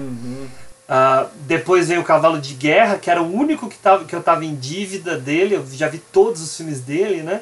Ah, faltava o Cavalo de Guerra e gostei do Cavalo de Guerra. Né? Mas vocês não gostam, Eu não- né? não eu Eu, não, eu posso rever, mas eu não gostei. Eu achei muito, sei lá, não sei, clichêzão, forçado. Ele tem problemas, tem, É. tem problemas, tem problemas. Mas cenas maravilhosas. Cenas lindas. Nossa, a cena da, do cavalo envolvido no arame farpado É, maravilhoso. um negócio assim absurdo. É, é absurdo, assim, é, é uma das cenas mais angustiantes assim dele que eu já vi. Aí logo em seguida ele faz Lincoln, que eu acho um, um ótimo filme que eu acho que vai crescer ainda muito. O Ponte dos Espiões, Que eu gosto, que eu gosto, acho. É, Ponte dos Espiões eu acho ok, eu não acho incrível, assim. O Bom Gigante Amigo. Horrível. É muito fácil. É, a cena, a cena do Pum eu não aguento. É, fiz pãozinho. Não dá, não dá. Eu falo, gente, não é possível. Mas eu acho que esse filme ele falou assim: ah, quer saber? Eu vou fazer um filminho pros meus filhos aqui. Eu acho que foi bem isso. É bem Nossa, mas pros netos, né, nessa altura. É verdade, desculpa. Aí daí vem os dois últimos filmes dele, né? O The Post Adoro. e o Jogador Número 1. Um. Jogador número um é legal. E agora estamos esse ano, né, 2021. Ele deve lançar, né? Ia lançar no ano, no ano passado, né? Mas a pandemia empurrou, que é o Amor Sublime Amor, né? A, a, a refilmagem dele. do- É. Ansioso pra ver isso aí. Que é perigoso, né? Eu acho perigosíssimo. Pés atrás. Daí ele tá filmando um chamado The Fabelmans, que é o filme Que é o autobiográfico. autobiográfico, e tá na pré-produção do sequestro de Edgardo Mortara. Não sei do que se que trata. Não sabemos o que será direito, né? Pelo que eu vi, se passa no século XIX. É um menino judeu que ele é sequestrado, né? E depois criado como, como cristão e tal. Isso. E é com o Mark Rylance de novo, né? Ele gostou dele. Que é é com o Mark Rylance e o roteirista do Munique, né? O Tony Kushner. É. Aguardemos. Podemos esperar aí alguma coisa boa. Porque o Mark Rylance, que é do Ponte dos Espiões, que depois fez Dunkirk O Bom e tal, Gigante Amigo e, também, né? E que faz o Bom Gigante Amigo, né? Então a gente tem aí coisas boas ainda por vir, né? O Spielberg tá com 75 anos, né? Vai fazer esse ano 75. Então ainda tem aí uma... Nesse ritmo ainda vai ter muito filme. É. Ah, mas eu acho que ele vai. Ainda tem uns 15 anos aí, vai. Uns 15 anos pela frente, pelo menos. Mas é isso. E aí agora a gente pode partir pro nosso top 3 aí, que a gente vai jogar os nossos bem rapidamente para finalizar o nosso episódio. Henrique, vamos começar com você, meu querido. Cara, você sabe que eu tô aqui na angústia aqui, né? Começa assim, faz assim, ó. Começa com a sua menção honrosa. Depois, se você tiver uma classificação de terceiro, segundo e primeiro, vai nessa ordem, né? Se você tiver misturado tudo, fala os três. Vamos lá, né? Vamos ser prático e rápido aqui para não alongar muito o episódio. É, mais do que já está alongado. é, a minha menção honrosa vai para Jurassic Park, por ser um filme que marcou uma geração e por trazer a, a questão do digital, né? do 3D para o cinema. Enfim. Já para terceiro lugar, eu vou falar de um filme que a gente não escolheu, né? não está entre os escolhidos, mas é o Império do Sol. Para quem não sabe, é a história de um garoto inglês de 11 anos que mora com os pais em Xangai, no período da Segunda Guerra Mundial. Xangai era dita como uma cidade diplomática. Mas com a invasão dos japoneses é, na China, há um tumulto na cidade, né? E as pessoas começam a ficar no alvoroço. E aí é justamente nesse momento que esse garoto, interpretado pelo Christian Bale, que está muito bem, por sinal. Incrível como esse moleque sempre foi bom, né? É, é verdade. Enfim, ele acaba se perdendo no meio dessa multidão, né? E no fim é capturado pelos japoneses e vai para um campo de concentração de aliados. E lá, para sobreviver, ele acaba usando das suas artimanhas, eh, da sua sagacidade, mas sempre com aquele viés do sonho, né? do, da esperança, sempre é, flutuando ali em volta dele. Só um, um, um adendo, um adendo, Henrique. A curiosidade de que é a história verídica do J.D. Ballard, que depois se tornou escritor e é o cara que escreveu o livro Crash, que virou o filme do David Cronenberg. Né? É verdade, você tem razão. E é um filme que eu acho que fala de novo nessa ideia, né? Dessa criança tendo que se amadurecer sozinha, né? Enfim. É, meu segundo filme é, é um filme que eu gostei muito, enfim, sabendo que tem algumas questões a que a gente discutiu aqui, é o Monique, né? Eu vou colocar ele como meu segundo. Belo. Enfim, sabendo que tem outros filmes que eu possa aqui, que estão ali no pare, mas eu tenho que escolher, né? E o meu primeiro filme é A Lista de Schindler. Hum, acho que esse para mim é o que, que coroa a carreira dele. É, é o filme mais redondo, mais perfeito, mesclando tudo, tudo que ele tem de potencialidade. Então aí, essa aí é a minha, minha lista. Pode ser que daqui a um ano eu mude. Ou Não, amanhã. Vai mudar. Daqui a uma hora muda, você vai se arrepender de ter falado os que você falou. Ju, você. Eu. Bom, lembrando que tem filmes que eu ainda não vi, então provavelmente daqui a um ano terei visto alguns e já mudado minha lista, porque, né, aquela coisa que cada novo filme é o melhor filme. Mas. A gente faz um novo olhar É, de Spielberg com novos olhar renovado.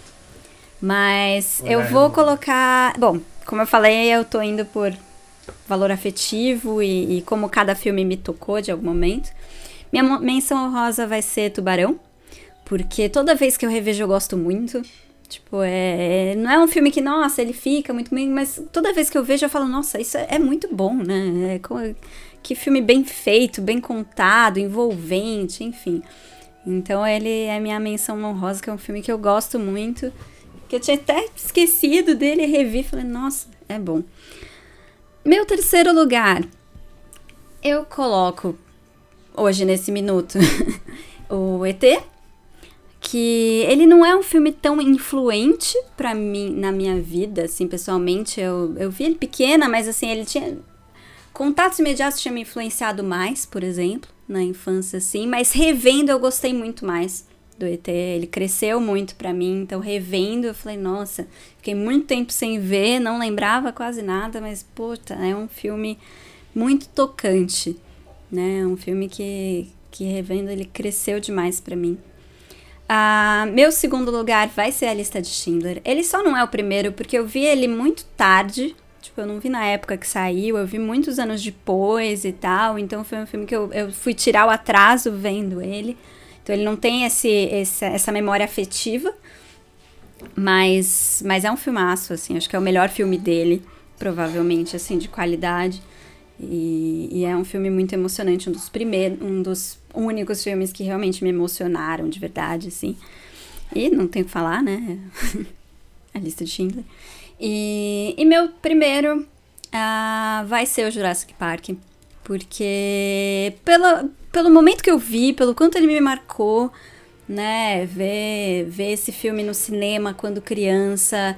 É, é um filme que eu nunca esqueci, né? Do, do, do que ele criou, né? Do que ele trouxe para o cinema, daquele imaginário dos dinossauros e tudo mais. E acho que ele tem uma, uma importância para a geração mesmo, que é do que ele trouxe de aventura, de terror, de né, desse, desse imaginário dos dinossauros, trazendo eles mais para a realidade e tudo mais. Então ele é o filme que eu tenho mais carinho, eu acho, dos Spielbergs, que eu mais gosto de rever e me divirto revendo. E, e é isso. É, é incrível mesmo. Bom, é, o meu vai parecer que eu tô roubando, né? Porque os quatro filmes não estavam aqui na nossa conversa. Mas em minha defesa, dois deles estavam na minha lista que eu mandei, A só não foram não- eleitos, tá? Não pegou. É, vocês que não votaram também, então paciência, né? Mas, bom, a, a minha menção honrosa é um dos filmes que fez eu começar a notar o Spielberg. Não foi o primeiro filme do Spielberg que eu vi, mas foi um filme que eu assisti, gostei demais. E aí quando eu fui ver quem era o diretor, eu me assustei. Eu falei, meu Deus, é do Spielberg esse filme. Que é Encurralado. Encurralado é o primeiro filme do Spielberg, filme para TV, mas que acabou indo pro cinema também. E eu acho ele genial. Assim, a gente fala de decupagem, esse moleque em 71, fazendo, né, com 25 anos, fazendo um baita de um filme que é um suspense, é um road movie, é um filme até de terror que ele cria pra gente, né? E, e- e- e simplesmente com um ator e dois automóveis, né? Quer dizer, um carro e um caminhão, certo? E ele consegue fazer um baita de um filme a partir de um, de um conto, né? Um conto que ele leu numa revista. E ele faz um baita do filme. E é o filme que deu o passaporte dele para Hollywood, assim, definitivamente. Porque ele vai lá, faz o, o Louca Escapada, que é um filme bem pop, né? Que é um filme bem pop, e depois ele já emenda Tubarão. É, Então é, é, é um filme que eu coloco aí como um, um filme que deve ser lembrado e que as pessoas devem assistir por ser um filme aí é, simples na sua, na, na, na sua premissa, mas com uma com- concepção muito bem pensada. O conto é aquele do Bradbury ou não? Porque ele tem um parecido também sobre Não, um não, é um conto, é um conto pop, assim, é um, é um conto popzinho de revista mesmo. Aí o meu terceiro lugar foi onde estava a minha maior dúvida. Eu fiquei lá balançando, né? Eu fiquei entre, entre o Caçadores e o Indiana Jones e a Última Cruzada. E eu fiquei com Indiana Jones e a Última Cruzada. Eu acho um filme redondinho. Eu tava revendo ele ontem para tomar essa decisão, porque eu adoro Caçadores também. Mas o, o, o Indiana Jones e a Última Cruzada, no momento que eu tava vendo ontem, eu fiquei lembrando, eu vendo ele no cinema. Eu com 13 anos vendo esse filme no cinema e aquela coisa me enlouquecendo, eh, aquele princípio no monte, né, mostrando o morro como é marca registrada, né, dos filmes de Indiana Jones, e depois entrando o River Phoenix e toda aquela sequência inicial com o trem, né, o trem do circo, todas os- as premissas do, do, do Jones sendo amarradas. E aí a presença maravilhosa do Sean Connery que faz esse filme ficar assim duas vezes maior do que ele poderia ser. Então eu acho, pra mim, se me perguntassem hoje qual o melhor filme do Indiana Jones pra mim é o Indiana Jones e, o, e a Última Cruzada. E que é muito interessante o, o nome do filme, né? Porque a Última Cruzada é a cruzada do Jones, né? Porque os cavaleiros que pegaram o Santo Grau eram da primeira cruzada. Né? E eles mencionam isso no filme. Daí tem várias coisas legais, né? Todas as cenas de ação, a, a- toda a questão histórica, religiosa que eles colocam, filmar em Petra, né? Uma coisa assim, é só coisa boa. Só pra quem tem bala mesmo pra filmar num lugar como aquele, né? Sim, é, acho que. Então, enfim, tá? Então só meu terceiro colocado é esse. Agora o segundo eu acho que é o mais surpreendente de todos, que eu tô até, como eu falei, tô revendo hoje, não terminei ainda, não deu tempo, mas só vendo um pouquinho dele já me fez ah, ah, lembrar o quanto que eu gosto desse filme, o quanto ele me marca, o quanto é o tipo de roteiro que eu gostaria de ter escrito, o tipo de filme que eu gostaria de ter feito, que é o Prenda-me se for capaz. Prenda-me se for capaz, para mim, é uma obra-prima. É, menosprezada, menosprezada, porque, enfim, é um filme que não chama tanto atenção no quesito de efeitos e tal, mas eu acho um roteiro redondinho, interpretações muito bem feitas. Eu não sou um grande fã do Leonardo DiCaprio, quem me conhece bem sabe, já falei isso muitas vezes. Eu acho a melhor interpretação da carreira dele, numa carreira que tem outras boas interpretações, como a do Lobo de Wall Street, Sim, que, eu acho talvez a única que tá lá. Mas uh, do regresso eu não gosto, tá? Só pra deixar Não. bem claro que ele ganhou o Oscar É, por. foi Oscar atrasado apenas, É, né? podiam ter dado o Oscar pro urso. Ali né? foi tipo, ah, vamos dar logo pro cara, porque. É, vamos dar logo pra ele parar de encher. né? É. Senão ele não vai vir nunca aqui. Senão ele não vem nunca, né? Porque ele faz, fica com birra, né? É. Menino mimado. É. Mas o, no Prenda-me Se For Capaz é, é, é, é um filme que, que funciona muito bem. Que conta aquela história com muito bom humor, com muita ironia. Todos os olhares, todas as brincadeiras. O Tom Hanks fazendo um papel de paspalho, que é um paspalho muito bem construído também. Ou seja, é um filme que eu acho irretocável. Novamente aí, problema com o pai. Novamente a questão com o pai. Sim. É, muito bem feito pelo Christopher é. é, Walken. Adoro né? ele. Que é um Aquele clipe grande dele dançando, Ai, eu é acho sensacional, adoro. É genial. fantástico. Esse clipe ficou pra história. E aí, em primeiro lugar, a lista de Schindler. Não tem como escapar. A lista de Schindler é. Claro que ficou fora desse episódio por aquilo que a gente contou de estar. Senão, certamente ele teria entrado, e daí até digo que quem teria saído teria sido o Ah, Minority com certeza. Report. Mas. Que, não, pela nossa votação, né? Pela nossa votação. Mas a lista de Schindler é, é, é um filme para sempre. É um filme. ah, emocionante a cada vez que você assiste, não tem como. Eu já vi esse filme certamente perto de 20 vezes, não são 10, 20 vezes. Já vi muito, gosto demais. Ah, muito bem montado, muito bem roteirizado. Ele é, ele é perfeito, eu acho um filme perfeito. Tá? É claro que é daqueles filmes para estar entre os 10 top da nossa vida, né, na minha visão. E por isso até que ele é o único que está na lista de nós três aqui, na hora que a gente destaca de alguma forma os filmes do Spielberg. Então ele não tinha como estar é, fora e ele tem que estar para mim em primeiro lugar. Não tem como. Certo, é isso. Queria, para encerrar, agradecer aqui a paciência né, de vocês reverem aí oito filmes ou até mais. Né? Eu, eu, por exemplo, vi um monte de filme do Spielberg nessa, nessa pegada. Ah, agradecer vocês terem feito todo esse, esse trabalho mesmo aqui pra gente fazer esses dois episódios que vão ficar muito lindos. Tá? Então, nomeando vocês aqui, obrigado Juliana Varela, Obrigada. obrigado Henrique Pires. Obrigado a vocês, como eu sempre digo. A cada episódio eu aprendo mais com vocês. É uma satisfação muito grande falar de Spielberg. Como eu disse, é um cineasta de coração. Beijão, tchau. Isso aí, valeu. Lembrando a todos que o nosso próximo episódio, episódio número 19, vai ser sobre o filme Ascensor para o Cadafalso. Vamos mudar completamente aqui a chavinha. Tá? Belo É, filme. e também agradecer, muito obrigado a todos aí. Meu nome é Hugo Harris, a edição desse programa é do Folha Leaf. E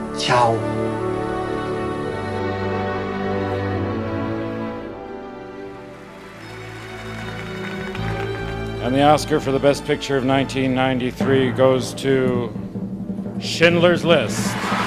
Steven Spielberg, Gerald Molen, and Branko Listwick producers.